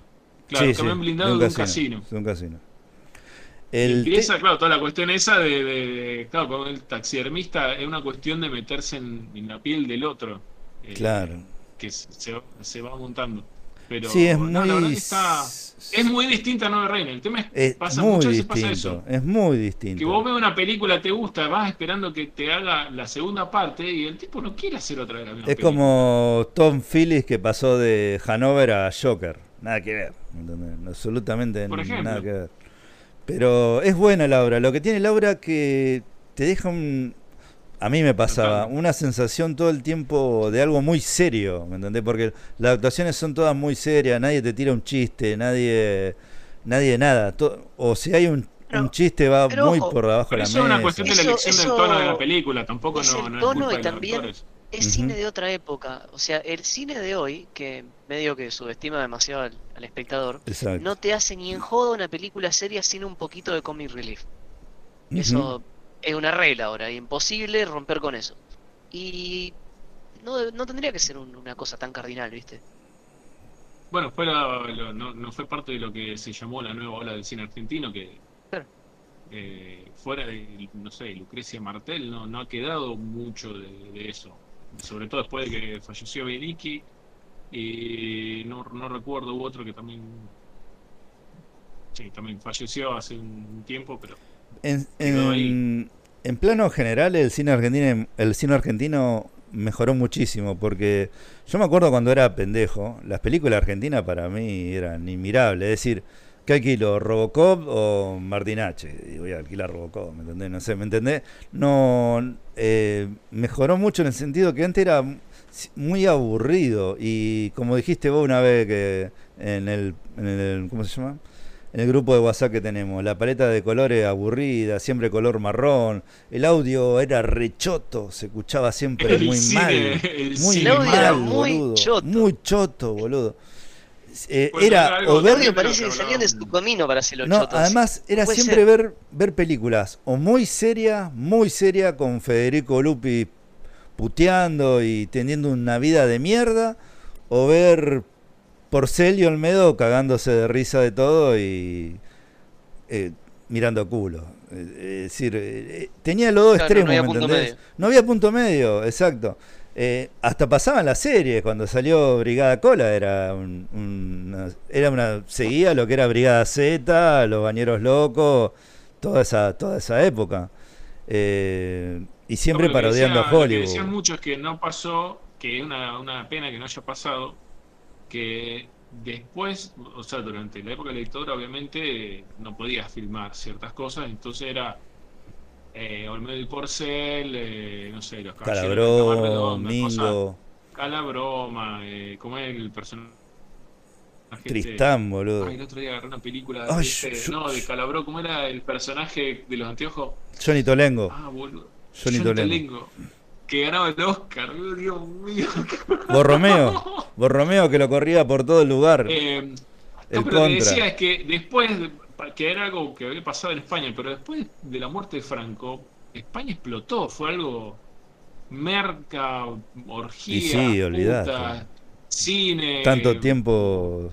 una presionado. fue algo que explotó y acá tuvimos ese lo que llaman el cine marrón. Sí, Eh, todo tipo, no, bueno, Todo que triste, pasé, todo no. lubre, todo triste, triste todo.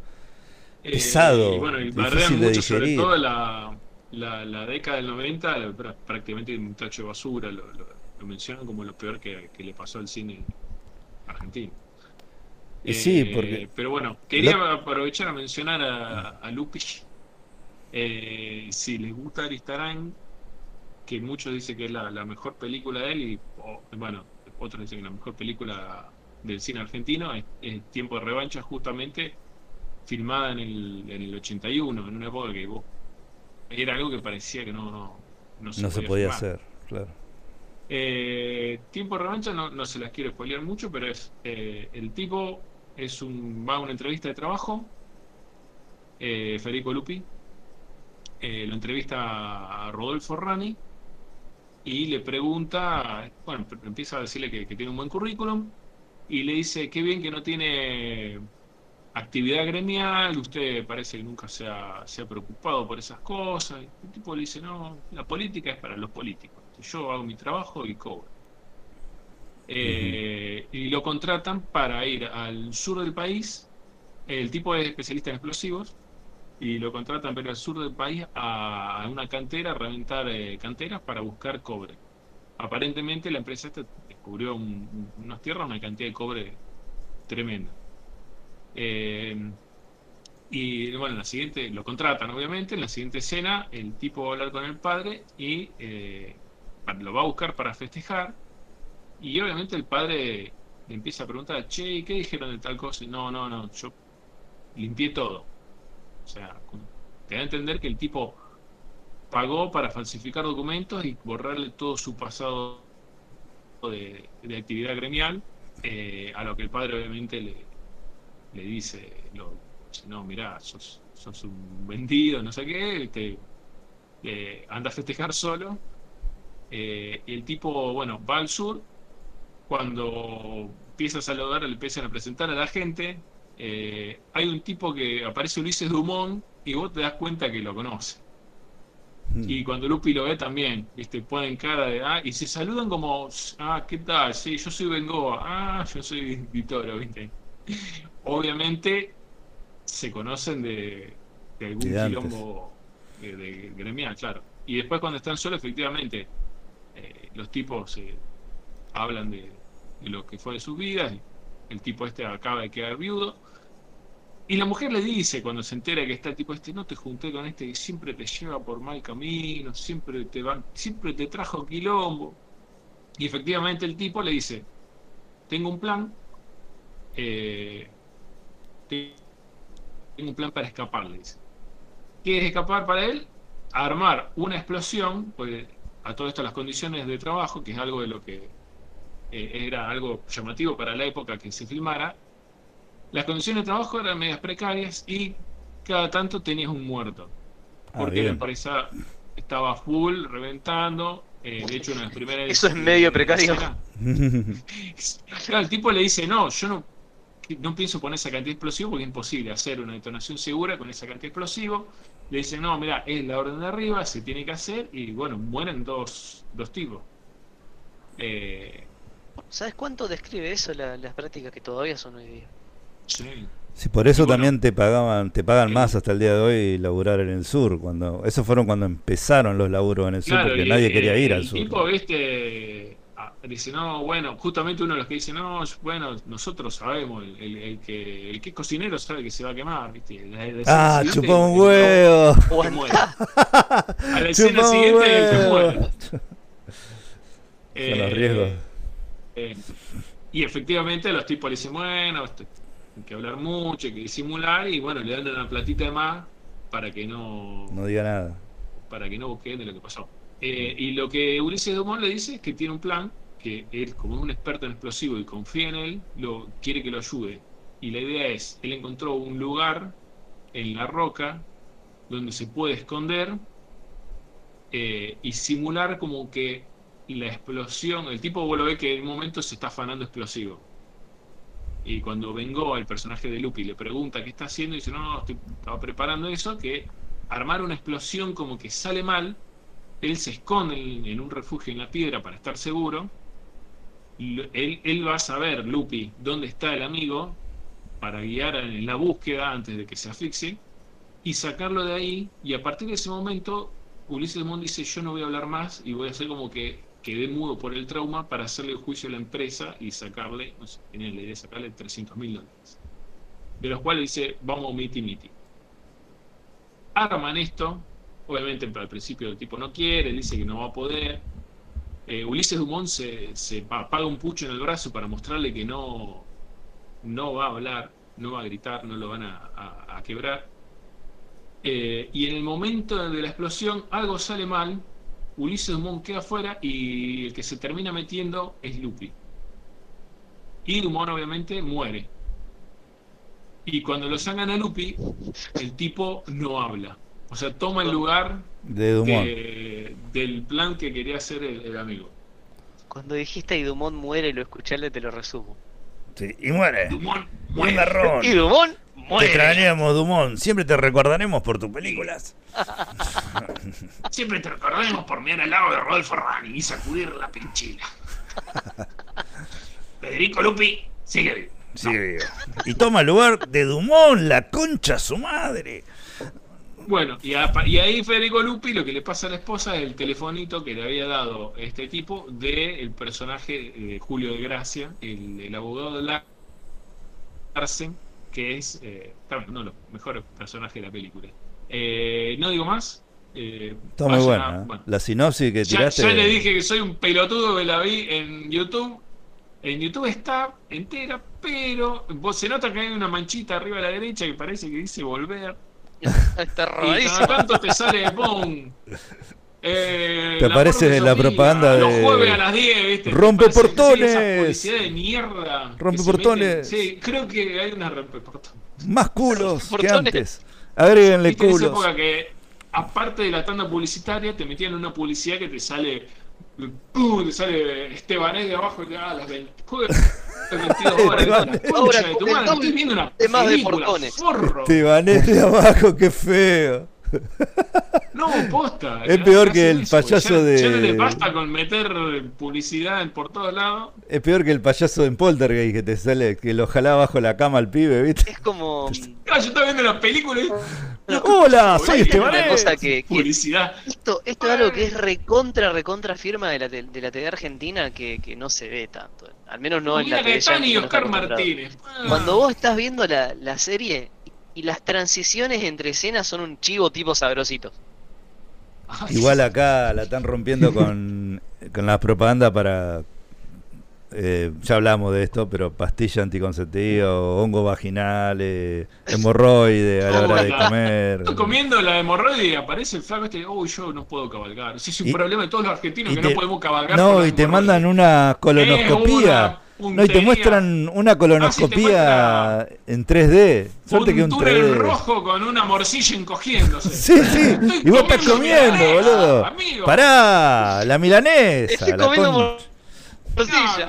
Ah. Claro, te imaginas. Está, Con, con el pancito en la morcilla. vos está con a- unas achuras Ay, ahí. ay. Está comiendo unas achuras y te sale el hemorroide. Cortate un repollo. Pero, pero eso, eh, ¿saben lo que les digo? no Cuando vos estás en una. eh, la que no es la propaganda en serio, la que es la transición de escena, es corte, están mostrando el comedor y a- ahora pasan a mostrar la escuela de los chicos, ¿viste? Y el corte es el, el tipo el ladrido y sabrosito, esa es la que más me suena de... Pero que hay un montón de esas. Loco, no sean tan hijos de puta. Eh, fue el, que, el chivo, el famoso chivo. Que, Alguien puso la plata y el plata se bueno. Pero Y bueno, pero el más descarado es Michael Bay, que te tira una, una lata de Pepsi en el medio de una explosión Ah. adelante de la cara. Y bueno, la, la No, eh. O sea, eh, la película Evolution. Bueno, en Transformer, ¿cuál es? ¿La 1 o la 2? Que hay literal un Transformer eh, Monster, el de la bebida energizante, que se transforma y empieza a tirar con las latas. No es Monster, este otro. La, la bebida esta que toman los yankees, no es Monster, es otro. Red Bull. Es con M también. Red Bull. No, no, no, con M, no importa. Me sale en Eh, Motor, ¿sí? Motor Crew, pero no es Motor Crew. Me Bueno, sale, pero- mirá, igual, ¿sabes qué pasa? Esas cosas, mal que mal, la incorporaste, hiciste algo con la película. Esto es en una cosa que tendría que ser una transición, un corte de escena, un negro y sigue. Eh, te meten eso y eh, eh, me parece demasiado. Bueno, los yankees meten la bandera yankee porque cada vez que ponen la bandera yankee le pagan. Al, ¿Sabían ustedes eso? Por eso tiene meten tanto. 8, segundos y le baja el examen de los impuestos. Mirá, ¿En serio? Cada vez que aparece la bandera yankee le... No, no, tiene que, tiene que haber 8 segundos de metraje de bandera ondeando Sí. y ahí Oh. le, le sacan unos impuestos. Frío. Por- Y, ah, Se ahorran Excelente. una platita. Excelente. Sí, buenísimo. Ahorra la plata. Por Dale, segundos. Nosotros al revés, o sea, si tenés Barrani, si mostrás 8 100% segundos de la bandera Barrani. argentina, te llega un impuesto de la FIP. ¿Y arranca o no arranca? Siempre arranca con bujías, no me acuerdo. Eh, y quería, ya que estamos para la, la última de la dictadura, eh, El La larga noche de Francisco Santis, que creo que la habían mencionado. Eh, una de esas películas que como no está Darín, no las ve nadie, pasan desapercibidas. Eh, es un thriller, pero vos sabés que dura una hora veinte, una hora y cuarto de durar. Ah, bueno, dura y poquito. no sé si tiene un actor o debe haber, eh, en total la película debe tener tres o cuatro actores principales. Porque es prácticamente el, el tipo haciéndose la cabeza. Eh, es, es un tipo, un familia con dos hijos, lleva a los pibes a la escuela en un colectivo brillante, es un colectivo firuleteado que te deja ciego como toda película de época argentina. Por favor, vamos a Asociarlo un juntar poquito. para que ensucien los autos de época. Eh, la- no, no es que como eh, yo creo que algo de lo que se- por eso se barrea mucho film en los 90, no es que hay un tipo que dice, oh, prende la noticia y oh, ametralletearon a un tipo, viste, contuvieron a un rebelde, viste, no, o sea, lo único que nos muestran es el tipo yendo a tomar el colectivo, no se ve nada, se escucha una discusión se sube al colectivo, el tipo mira algo fuera del colectivo que no te lo muestran nunca, se sienta al lado de la ventanilla, se ve difuminado, o sea, no está enfocado, así que vos no ves qué está pasando, pero más o menos ves una mina con un tipo enfrente y la mina buscando desesperada algo en el bolso. Como que no lo encuentra, o sea, se ve que le pidieron los, documentos y no los tenía encima. Eh, busca, busca, el tipo, viste, la nena pregunta algo y dice, no, no, mi- mira acá, mira acá como que no quieres saber nada, ¿viste? Y es lo único, el único indicio que te da más o menos al principio de que se sitúa durante la dictadura. A partir de ahí el tipo va al laburo, había hablado de su esposa con una cuestión de un ascenso, el jefe lo había citado a una reunión, así que el tipo esperaba que lo ascendieran. Eh, tiene una conversación donde lo, donde lo felicitan, lo bien que laburó en el último semestre, impresionante, así que lo vamos a premiar y le dan una caja de mierda con, no sé, latita de café, un paquete de yerba, una La caja de pan.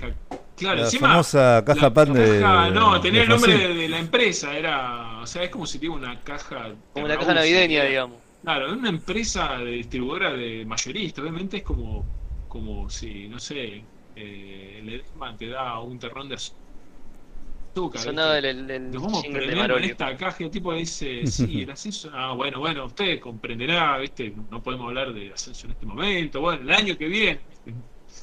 Así que el tipo se va con su cajita triste, eh, ahí en la oficina lo llaman, se va a hablar a otro lado porque tenía gente hablando alrededor. Aparentemente una, una vieja amiga. Eh, los tipos cuando están saliendo le, le preguntan, eh, ¿quién, ¿quién es esa minita ahí? Le está gorreando la, tu mujer, eh, ¿qué es eso del poema? Y el tipo, claro, otra cosa de, la época, no saber quién te estaba escuchando, porque obviamente alguien, eh, cuando él se fue a por otro teléfono, se quedó escuchando la conversación. Y el tipo dice, no, bueno, yo hace unos tiempos publiqué un poema y me estaba pidiendo permiso para, para publicarlo en otro lugar, que era algo que nadie sabía, que él había escrito un poema, obviamente él no quiere hablar del tema, después se sabe que era un tema, un poema, una cuestión de, lucha, él había militado durante la universidad, en, algún partido de izquierda, así que medio que se hace boludo, no quiere hablar del tema, y se reúne con la mina. La, eh, mina lo lleva, le, le pregunta cómo andan, hablan algunas boludeces, y la mina en el momento lo corta y dice, vamos al grano. ¿Tenés para anotar? Bueno. Eh, le pasa dos nombres y una dirección. Y el tipo dice, ¿esto qué es? La, la dirección de la editorial. Y la mina le dice, memorizalos. El tipo le dice, ¿para qué es? Vos memorizalos. El tipo le dice, bueno, listo, ya está, lo memoricé. La mina le saca el papel, lo dobla, se lo come y le dice, esas dos personas las van a desaparecer esta noche. A la mierda. Mierda. El tipo queda, y, s- ¿y yo qué tengo que ver? Y la- claro, la mina aparentemente no, no puede revelarse esa información, porque la mina es pareja de un tipo que está metido en la, en la pesada, como diría, en la, en la- en la- esperando la carroza. Si todos saben que el tío está en la pesada. Esa- Eh, pero la mina se enteró de eso, que van a chupar a dos personas esa noche. eh, le pasa los nombres, la dirección y le dice que ella no puede hacer nada y lo larga al tipo. Y a partir de ahí la lucha del tipo de volver a la casa o tratar de hacer algo. Ah, pero es alto thriller, por- o sea. Y ahí la arranca. es zarpada. ¿Está No, Darín, no, dijiste? Perdón. Eh, no, no está Darín, la puta madre. Pero la Está pero- Diego Velázquez. Ah, por eso, Claro, una cagada, eso- es una cagada. Eso, Una eso no cagada. entiendo. ¿Cómo que no está Darín? Claro, Darín por lo menos tiene que hacer de rueda de auto y lo hace bien. Claro. Claro. Eh, explícame, para, si, si no está Darín, ¿es una película? Argentina, Claro, es una sobre película todo. argentina. Sabemos que puede no ser una película de Tony Scott. Claro. Che, Leite, yo te quería preguntar, porque tengo un par de películas que yo sé que son. Muy buenas, nunca las he visto todavía. Probablemente Pero no sé que son. que Se son cubre. muy buenas. Y- Ya se cubre. quería Ya se cubría antes que. Estoy muy preocupado. Una es Infierno El anal. sur. Ah, no. ¿Eh? Infierno anal. El Sur. El sur. Ah, escuché que era buena, pero no, la verdad no me acuerdo ni quién la dirigió, ni de qué año es, ni The de South. Puede ser. No. No, ¿vos, vos sabés más o menos de qué trata? ¿Quién la dirigió? Una película en el sur. Eh, la dirigió Fernando. Solanas De sures. Ah, y está. Pino Solanas, sí, sí. Y ¿Pino Susupe Mm. Susupe Coraro. Escuché mucho. Eh, y- Ángel después, hablando de esa película, diciendo que Susupe Coraro era la mujer más hermosa del cine nacional, pero se ve que debe ser vieja entonces. Debe tener sus buenos 30, 40 años. 88, sí, 88. Ahí está. Dicen que tiene una de las mejores escenas del, del cine argentino. ¿De qué año es? No, Está Lito no. Cruz. ¿De qué año? 80. Puede ser de la. Uh, mataste. estaba Superman Eh, 4 en esa época. Me mataste. Ah. Paso a la, Sí, la- paso la la- siguiente. siempre. A ver. La siguiente es Nazareno Cruz y el Lobo. El Carancho, el Carancho es buenísimo. Eh, no, no la vi, pero sí sé que eh, eh, La Patagonia Rebelde eh, también son, son clásicos que, que- que tengo que ver, pero ve- vengo bastante, bastante mal. Después, la otra que tengo es Elsa y Fred. ¿Cómo? Ah, eh, la poco. Ah, es Elsa Fred. y Fred. Sí, sí, sí. Esa es la de. Sí, Ah, Con la maravillosa Macho China. Zorrilla. la China Zorrilla. Sí. Dicen que es muy buena. Sí, sí. Ay, va Dicen que es maravillosa. sí. Es más, hicieron una, hicieron una remake, Yankee, digamos, sí. americana. Sí. Sí. Por supuesto. que Por supuesto. obviamente nada que ver, Por supuesto. es, o sea, es la idea, Ojo. es la idea, pero No. está bastante bien hecha. ¿Fue una remake americana o fue No, no, pará, pará, pará, pará. Desconocidos. escuchá, escuchá. Elsa y Fred, eh, ellos se conectan mucho por una película en blanco y negro italiana, que en cual aparece La. Fontana di Trevi, la Dolce Diva. Claro. Dolce Vita. Dolce Vita, perdón. Sí, Dolce con Vita. Anita Ekberg. Que Exacto. decían que la mina, China, o sea, el personaje de China Zorrilla de joven era muy parecida a Anita Ekberg. La al final aparece, bueno, otro, Federico Lupi. No, no, no, en la película. No sé cómo habrá sido. China. Zorrilla, para mí es como esa, esa gente que nació, como Morgan Freeman, nació viejo. Nació Claro. con 83 años. Totalmente. O sea, Darín nació con cara de que está enojado y así, indignado. No, Darín pasa que lo conocemos de la época que Darín era. No, igual mi cuñado. Que se cu- Él, él en mi cuñado. a Susana con- Jiménez y era considerado un pelotudo hasta que un día empezó. Sí, el mi cuñado que actuaba con. No puede Con ser que no me Bra- acuerde. Brandoni. Bueno, Mi tengo una anécdota de Brandoni. Me lo crucé una vez en una estación de servicio, pero ni pelota. Ni a mi viejo ni a mí. Ni se hizo el pelotudo. ¿Te hizo un truco? No, Brandoni. No, Lu- Luis Brandoni. El de mi cuñado. Bueno, cuñata ahí. Después. Ay, ¿cómo No, se llama el otro ese de mi cuñado? No me sale. Ese ¿Eh? Por- eh, El. No me sale el nombre del otro Carnevale. cuñado, el que murió. eh, Luis Brandoni. Pero no murió. No, no, Brandoni no, el- había otro que sí murió. Ay, Muere tanta bueno, no, gente. no importa, ya me va a salir. No muere tanta gente, dice el COVID, el COVID. morir es una costumbre que suele tener la gente. Eh, Cuatro balas para el. ahí te estoy, Pará, estoy el Cifred, buscando lo de mi cuñado para. Aguantá, aguantá, que. eh, no, es- Soy Brandoni, Ricardo Darín, Cecilia, Cecilia Dopazo, Patricia Vigiano. No, no sé Alto elenco. como- Está Darín. Waldo, está Darín. Ah. Ay, Eh, bueno, no está, claramente no está en mi cuñado, porque no hay ninguno de los. No, mi cuñado era una serie que la daban en Telefe. No, no, no va a estar sí, sí, ahí. me acuerdo. Era la época de, Eh, bueno, ya te, de amigos. te amigos. otra que, que esta también la, ten- la tenía ahí, nunca, nunca la pude llegar a ver. Hombre mirando al sudoeste. Puta madre, no vi ninguna. que, que es muy buena y no la vi. Qué poca choto. Sí, sí. eh. Eh, esa dicen que es excelente. Es una. O sea, le digo de qué se trata, pues sé de qué se trata. Es un, un tipo que está en, uno, en un hospital psiquiátrico y se piensa que es un extraterrestre. O Ah, es un pero eso de Keypax de Kevin Spacey es igual. Creo que K-Pax era una copia de. Era Una una- burda. Claro, es pues. una burda Sí, sí. copia. Burda. Y otra que Ah, es nueva, no sé, ya no me acuerdo si la vi o no la vi, El Estudiante. Tampoco la vi, guacho. Eh, ser estudiante. Estudiante. ¿Sabes qué película es Santiago- copada Santiago y te va, a, te va a gustar, Ishida, vos? Papeles No, al viento. Papeles al viento. Para que la diga cuál es. no la vi, dice ya lo. Ceniza No del Paraíso tampoco la vi. Ah, Papeles Uh, al esa- viento. bueno, esa la, la terminé de ver recién. ¿Papeles al viento? Qué gana, de- qué gana de pegarme un tiro. No, No, elefante Elefante blanco. Blanco. Yo Ah, necesito blanco. Porque Uh, encima, boludo. como les venía diciendo, no había ningún elefante blanco, una cagada. Sí. A ver. ah. ¿De qué se trata el elefante blanco? bueno, Es como. Esperando la carroza tampoco hay ninguna carroza. Eso nadie lo dice. Claro. ¿Dónde está la Nunca carroza? llegó la carroza. ¿Dónde Nunca está la carroza? Claro. Y después Bueno, la última que tengo es el eh, Tango Salvaje. Bueno, vi. ¿Cómo? Nunca la vi.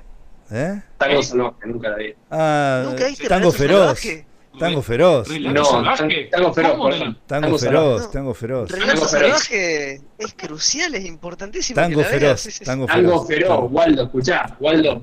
Tango Feroz, la Me mezclé. cortó todo, perdón. Tango feroz. No, Sí, yo también de- se, se me cortó la- las tres primeras veces que lo dijiste Sí. se me cortó. Lo escuché porque Se lo te iba cortando tipo de a, de a medio segundo y parecía Eh, joda. Tango feroz yo la vi, pero hace mucho. Película del año 93 con Cecilia Dopazo. La vi, sí, Cecilia Dopazo. en Que se la garchan Caramelo, apenas arranca. Cinco Fernán minutos. Sí, sí. Y Antonio Viravén haciendo de su padre. Linda Sí. peli. eh, digamos. Boludo, no reconocí a Héctor Alterio. ¿Qué, qué cambiado, boludo? Ay, el ¿cómo se te va a pasar eso? Pasó mucho No tiempo. No, no, te juro que, che, ¿por qué me suena la voz de este tipo? No y busco y era Héctor Altera, la puta que me parió. No, ¿quién, muy es? buena. ¿Quién es? ¿Quién es? ¿Quién es? El comisario Feroz, que lo, que lo presta a Tango Feroz que le dice, mirá, A Tanguito. sí. va, eh, ya la segunda vez que caes, necesitarías un amigo en la Ah. policía. Este, yo te puedo ayudar, Es, medio- pero vos me es- tenés que ayudar a es mí. triste el final, boludo, de Tanguito. ¿no? Muy triste. Es como el de Gatica el Mono. Nunca- igual. Ahí nunca tenés, ahí tenés otra el peli loco. copada. Gatica el Mono, de Leonardo. Fabio. Peliculón de Leonardo Sí, Fabio, pa. Alta peli. Mirá, La vi. Y a ver, ¿qué habla la vi, la vi de chico. Sí, la vi, la vi de chico y me re- quedó traumado cómo muere Gatica al final, boludo. Es Es muy feo como muere, posta. Bueno, Gatica muere. Le Muy digo pelotudo porque, también, muy pelotudo, eh, pero- Él estaba vendiendo banderines de Independiente, porque era hincha de Independiente en la cancha. Cuando está bajando el colectivo se cae y lo pisa el colectivo y dice, ¡Ey, ey, ey! Y pa, lo pasa con las dos ruedas. No. Muy lento encima. Encima lo pasa re re traumante, boludo. Sí, tengo, muy fuerte. tengo una Tenías- pregunta. Cinco años. Una pregunta así de cine argentino bien histórico. ¿Cómo se llamaba? Camila era la película del cura. Camila, sí, hay una muy famosa. Sí, Camila. ser, puede ser, Probablemente sí. sea Camila, sí. Que Bueno. me- te- en la escuela me la habían hecho ver. Gat- Gatica tiene una escena memorable que es cuando saluda a Perón. Dos potencias se saludan, mi general. Es un escenazo. La música, la música es buenísima de Gatica. Dirigida por eh, Leonardo Fabio, sí, me parece que sí. Estoy- no, no uso Google ¿Leonardo porque. Fabio era director? Sí, Sí, tiene un par, tiene un par de películas encima. Sí, Sí, sí, sí, sí. sí. Sí. Tiene un par. Un gran, Sí, gran no sé, director. Y tuvo una carrera paralela de, de cantante, pero eh, lo, lo más reconocido de él es la, la obra como director. Tuvo Ah, una niñez, tuvo una niñez muy jodida, muy jodida, la vida de Leonardo Fabio, medio Edgar Sí, Allan bueno, Poe. justamente el- de Leonardo Fabio, mu- muchos lo, le bajan el precio y muchos lo exaltan justamente por, por hacer una- un cine medio popular, que en una época que estaba, qué sé yo, Ma- Manuel Antino, Hugo Santiago, que hacían, Claro. ¿no? Que traían el Nouvelle Vague de, de- de Francia, ese tipo de cine más intelectual, y cuando el tipo este, o, o, eh, Fernando Birri, creo que, que hacía más eh, cine bueno, Fernando Mirri se fue más para el lado, era la época del boom latinoamericano, así que se fue más para el lado del realismo mágico, hacía adaptaciones de, de- de cuentos de García Márquez. Mm. Pero Leonardo Fabio siempre tuvo esa, esa cuestión, aparte el vínculo con, con el peronismo también, siempre lo han, le han bajado el precio por eso. Bueno, tiene una escena, yo, yo no, bueno, al pedo voy a aclarar, no te usan, yo llego a Google y se me tilda todo. Pero tiene una escena que está muy buena que Gatica se encara una mina en un boliche. Y Gatica era hiper famoso, eh, pero muy famoso en esa época. Y le encara a la mina, no, no me acuerdo qué actriz era, pero bueno, le encara y le dice, le dice que no, la mina. ¿Cómo me va a decir que no? ¿Vos sabés quién soy yo? Y la mina lo mira de pie a cabeza, que está muy buena. ¿Y vos sabés quién soy yo? Le dice la mina. Y se ríe, Gatica. Es una boludez, pero es como que está muy buena eso. Porque el loco, onda, nadie me puede decir que no a mí, ¿viste? Y la mina le contesta y está muy buena como está actuado, dirigido. Si la pueden ver, véanla, porque está, está la buena. mina, en la, en la ficción, ¿la mina era conocida también? ¿O- Eh, una actriz conocida, no me voy a acordar ahora, porque pero No digo la que interpreta a la mina. No, no, no, no. La interpreta a una, a una bailarina, digamos, de. No te digo, no, no era un cabaret, es un bolichón, digamos. Pero una vida muy triste Bueno. la de Gatica. Como todo boxeador. A ver. Sí. Toro salvaje. Que no haya película, que no haya película de. Bueno, ahora creo que se hizo la de Monzón recién. Pero por ejemplo de Ringo Bonavena. Ringo Bonavena es una historia La, genial. la, boludo. la- la vida de Ringo Bonavena es. es eh, genial, boludo. Claro. Maravillosa. boludo. Sí, sí, sí. Los Yankees ya te decían un- 10 películas. Sí. No, la- la- Aparte terminó, lo, lo reventaron de un tiro tratando de entrar a un putero, no me acuerdo cómo fue. No, es así. eh, es así. Bonavena estaba metido a lo último en- de su vida, se metió en la mafia con gente muy pesada, pesada. de la mafia de Chicago. Él andaba con la mujer del capo de la mafia, que era una mina Ah. que manejaba un cabarute. A Valiente, Bonavena lo- lo citan a una hora, a tal, y Bonavena va al, al lugar ese. Y le meten un Ah. tiro, escuchá, pará, pará, perdón, Claro. le meten un tiro con una escopeta pero con cartuchos para matar elefante. Eh, lo hacen mierda, ¿eh? pero mierda, en el pecho le dan, dos tiros. O sea Pasa que, que- dice, ah, pensé Tenía- que era un choro, no sabía que iba a venir alguien. Claro. mucho coraje, pero poco cerebro, entonces. Y el loco... Sí, era bastante nabo. bastante nabo. Era Una- bastante nabo. Una contra que tenía él que era pie plano, que me, siento reflejado, yo soy re pie plano. No sabes lo que cuesta cuando sos pie plano hacer correr, todas esas cosas. Y el loco era pie plano, eh, pesadísimo, y fue una de las pocas personas que no solamente casi le gana a Ali peleando, casi le gana hablando, porque le decía, vos sos gallina, vos sos gallina, chicken, ¿qué, qué, qué, qué, qué?", le decía.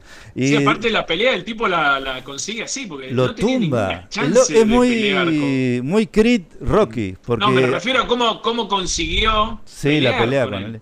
Nada más Porque que él se lo cruzó en un gimnasio y Claro. lo empezó a bardear, lo empezó a bardear, lo empezó, Le le empezó cayó a picar bien. la cabeza y el tipo mordió tanto que dijo, arreglame una pelea con este porque lo quiero cagar a piña. Como casero. You are You you are You- you are because you, you- Rosarin, Rosarin you Choro, media because, eh, because the Rosarin. boxing in career of Bonavena is eh, opening you. o bueno, sin ir mal, más lejos, Agüero cuando le dijo a- al, al jugador en, eh, holandés, shut up, le decía en vez de shut up, shut up, y le dice, what? Que rece el orto. Le dijo, Cerrá el orto. Shut up, shut up. Sí, 20 años en el Manchester City tuvo. Dios mío. Ah, eh, es un grande. Es un cra- es un Esta crack. gente no cambia, boludo. Es Es así, un crack, simple, boludo. es así. Es como Messi. No, no necesita cambiar. Exacto. no necesita cambiar. Tenés plata, boludo. Entonces, Tenés millones. Anda, anda, habla vos. Claro. Claro. Bobo. bueno, pero resulta que a Bonavena tiene ese triste final y Bonavena fue uno de los Es más, sacó una canción con un con el mismo productor Es de Palito. No inesperado. Escuchá, sacó una canción, si quieren búsquela en YouTube, con el mismo es productor de, de Palito Ortega, que una canción que nada que ver con lo que era el La loco. Pío, pío, pío, pío, pío. Pío, pío, sí, boludo. Una verga. Pero el loco era así, boludo. vi- Vivía al límite. ¿Esa? No, pío, pío, boludo. pío, pío, pío, pa. La Pero andá a decirle primavera, algo. qué sé yo.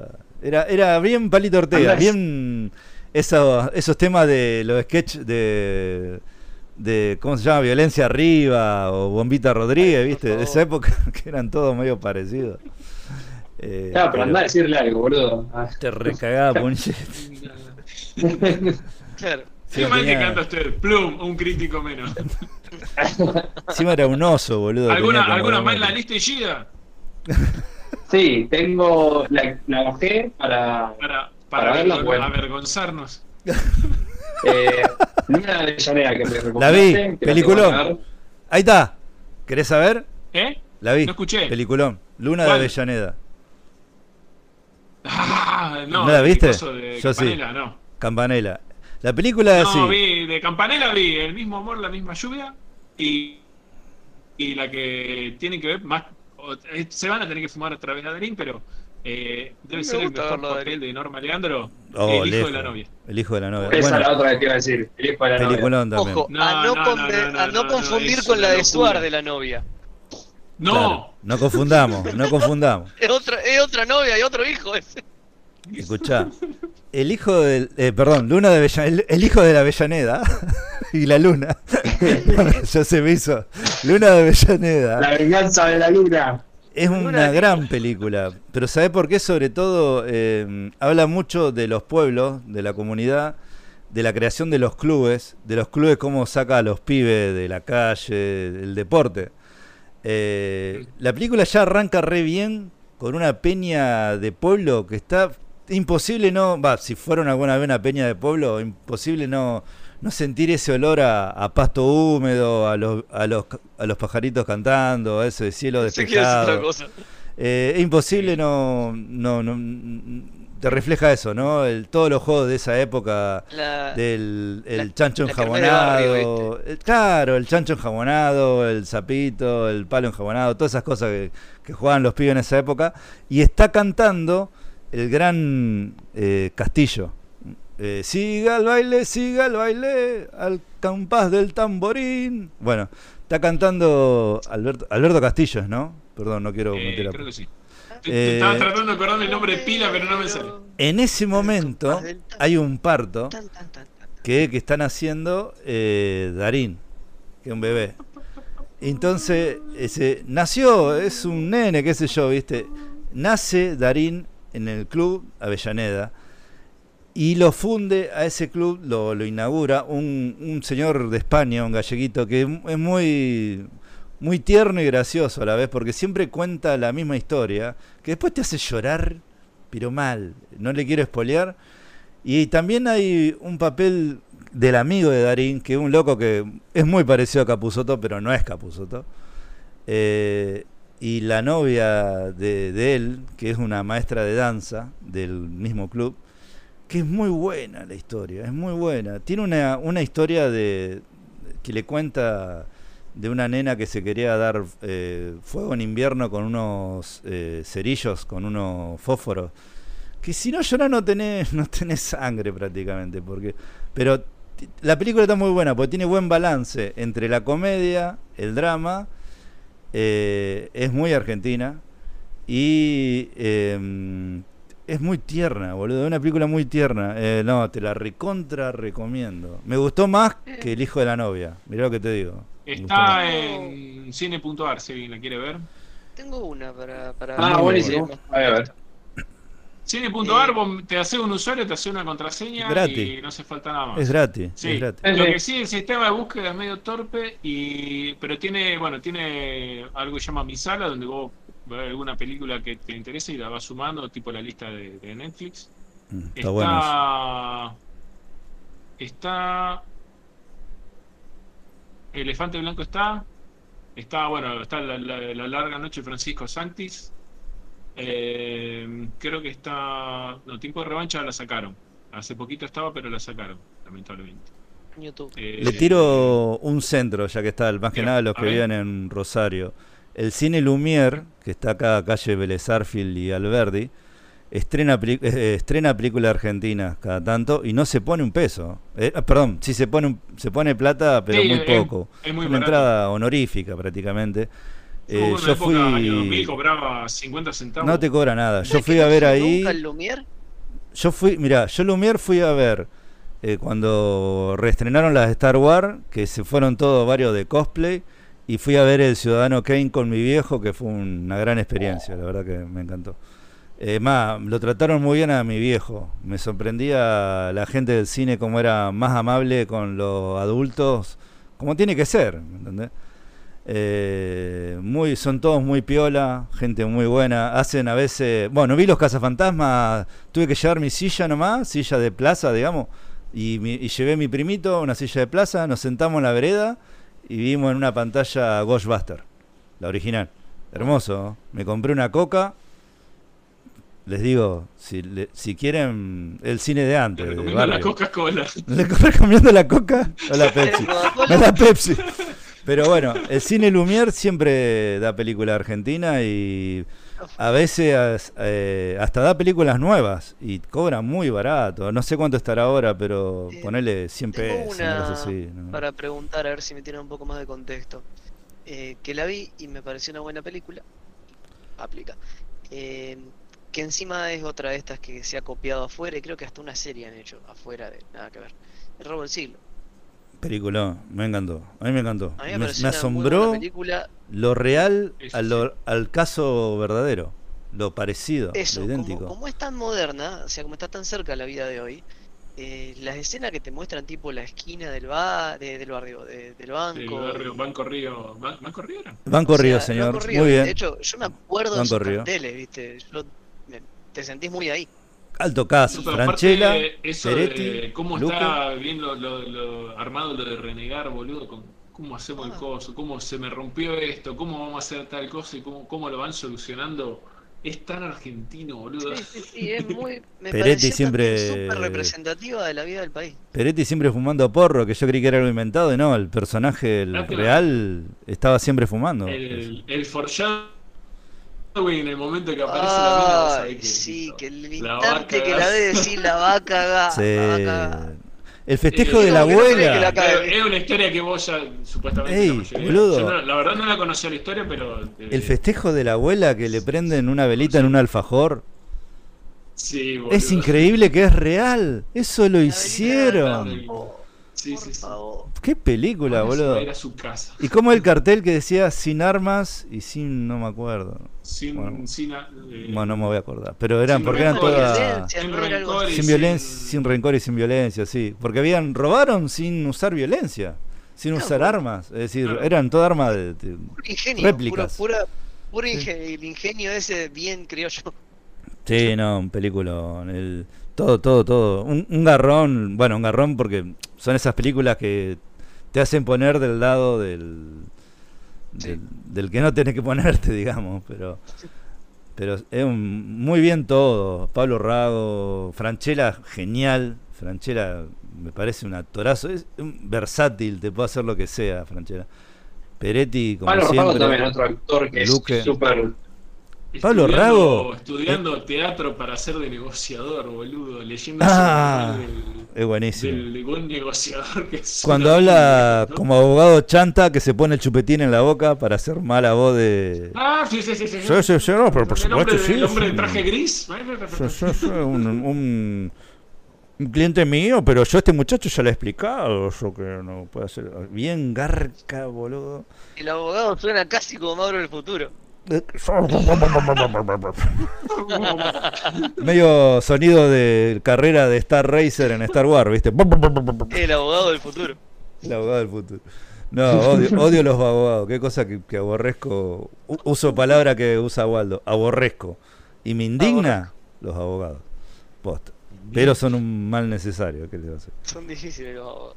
Sí. Mi viejo abogado, dice Waldo. La palo. Le pegaste re en el palo. Ay, bueno. Igual, no, sí, eh, conozco muy pocos abogados bien. Eh, de hecho, Eh, hablando del tema de lo que mencionaba Mauro de, de meterse en películas de, o en esto de una Avellaneda, de la vida de los barrios, eh, hay, quiero mencionar dos, ambas de Lucrecia Martel, que, boludo, es la mitad de la película transcurre en tus oídos, porque es, es maravilloso. Eh, la primera es La Ciénaga. Uy, sí, es muy Eh, buena. Boludo. ¿viste lo que es eso? Recomiendo ver- verlas eh, en buena calidad, pero sobre todo eh, con, con audífonos, con auriculares. Auricular.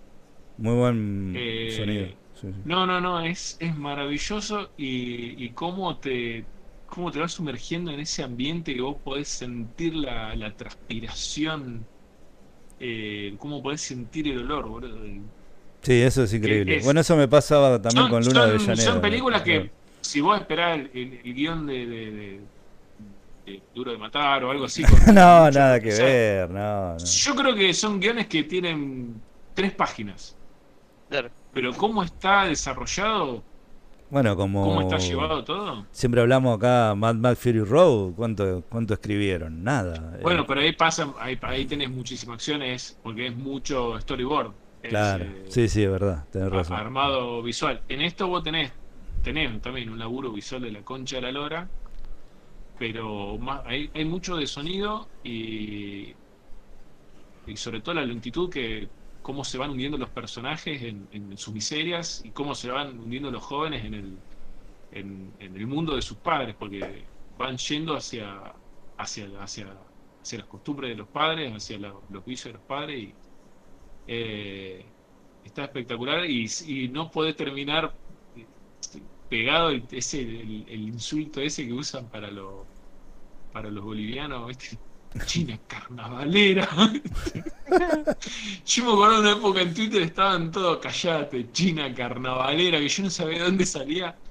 Ah, la puta madre, claro, Graciela Borges Graciela Borges en pedo toda la película pidiendo. Ah, tra- traigo Uh, alta actriz, alta actriz Graciela Borges, boludo. tomar". Tráeme un hielito, tráeme un hielito, nena.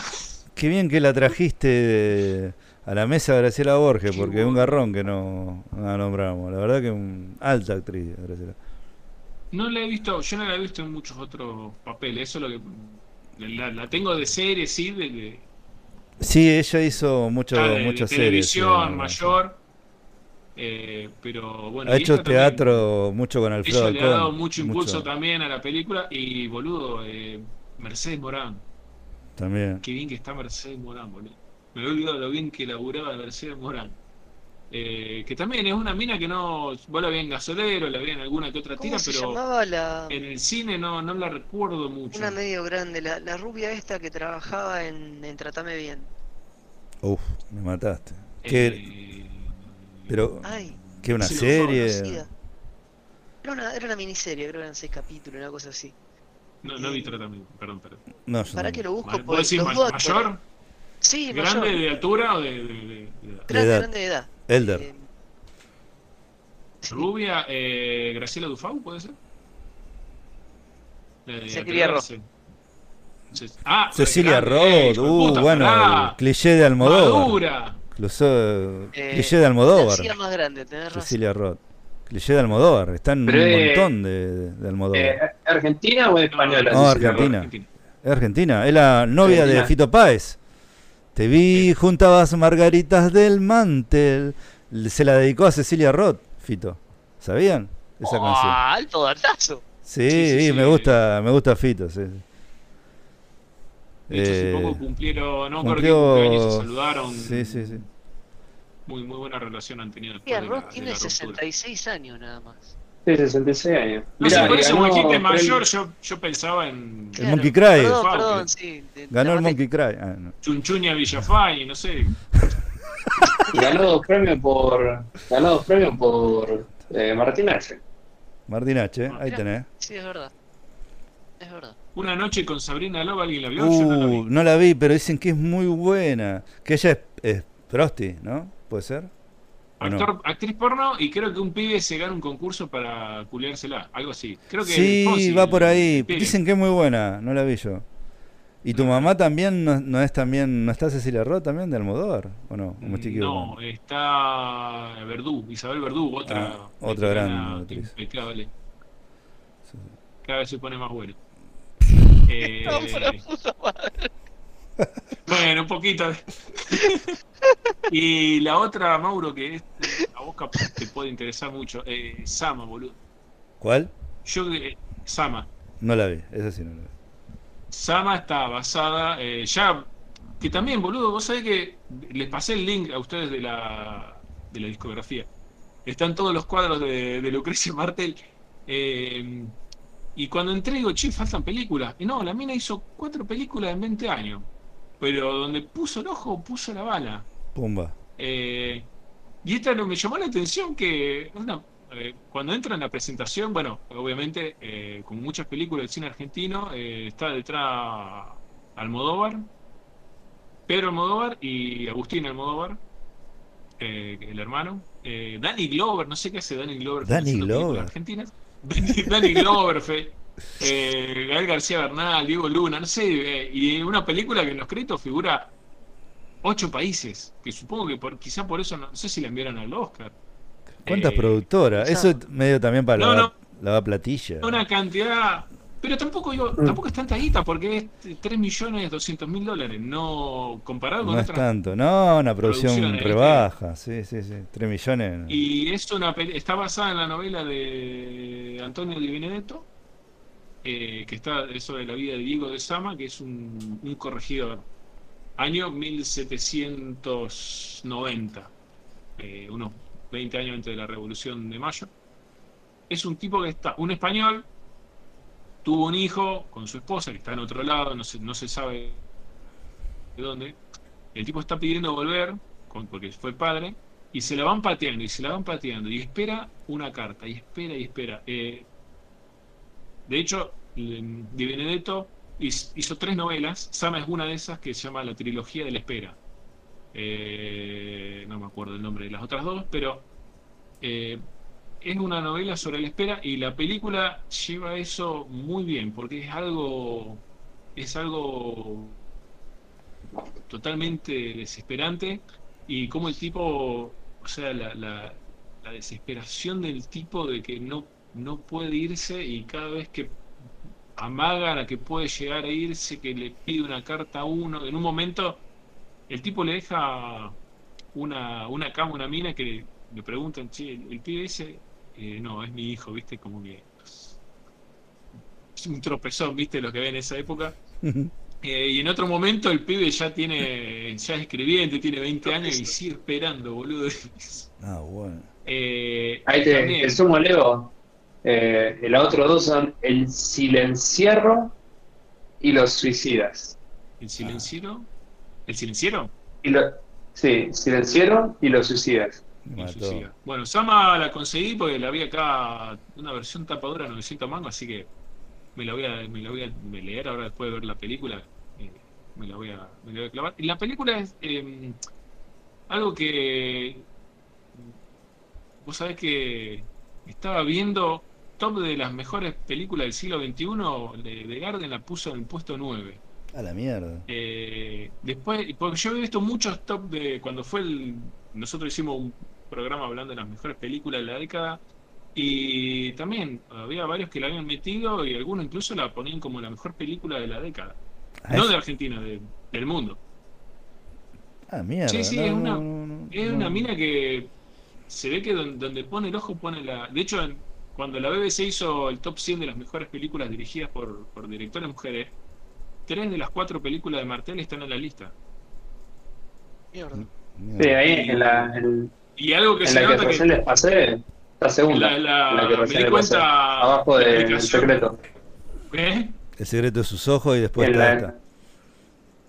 Claro, en la abajo de la que les pasé recién ahí, en, el- en el grupo está El secreto de sus ojos primero y Sama segunda. Ni idea que era eso.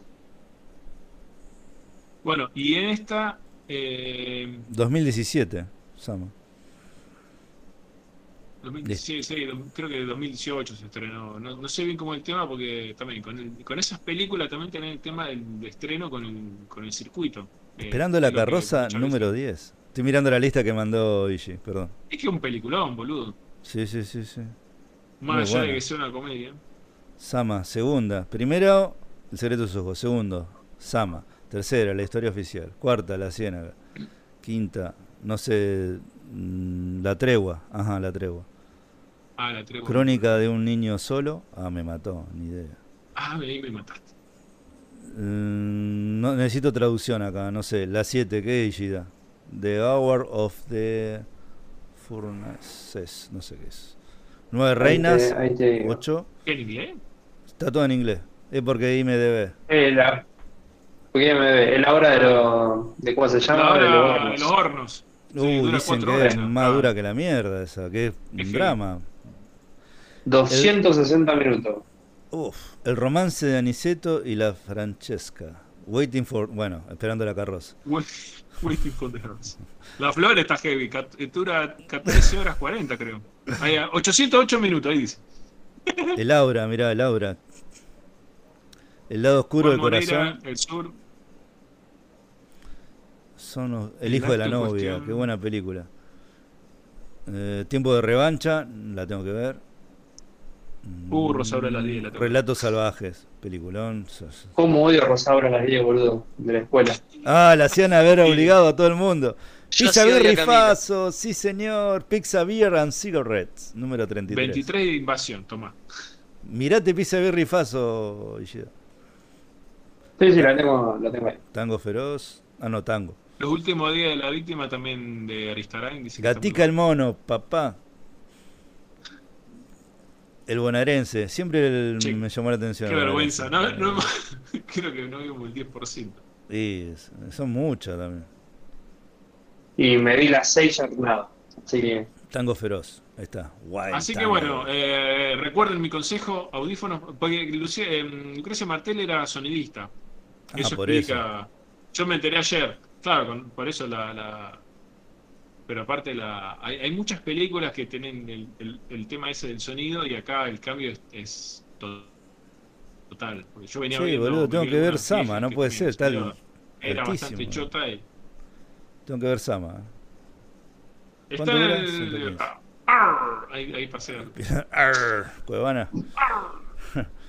Eh, el uruguayo Waldo eh, está tocando las campanas, me parece que se tiene que retirarse, si Sí, no sí, se está- convierte en carroza.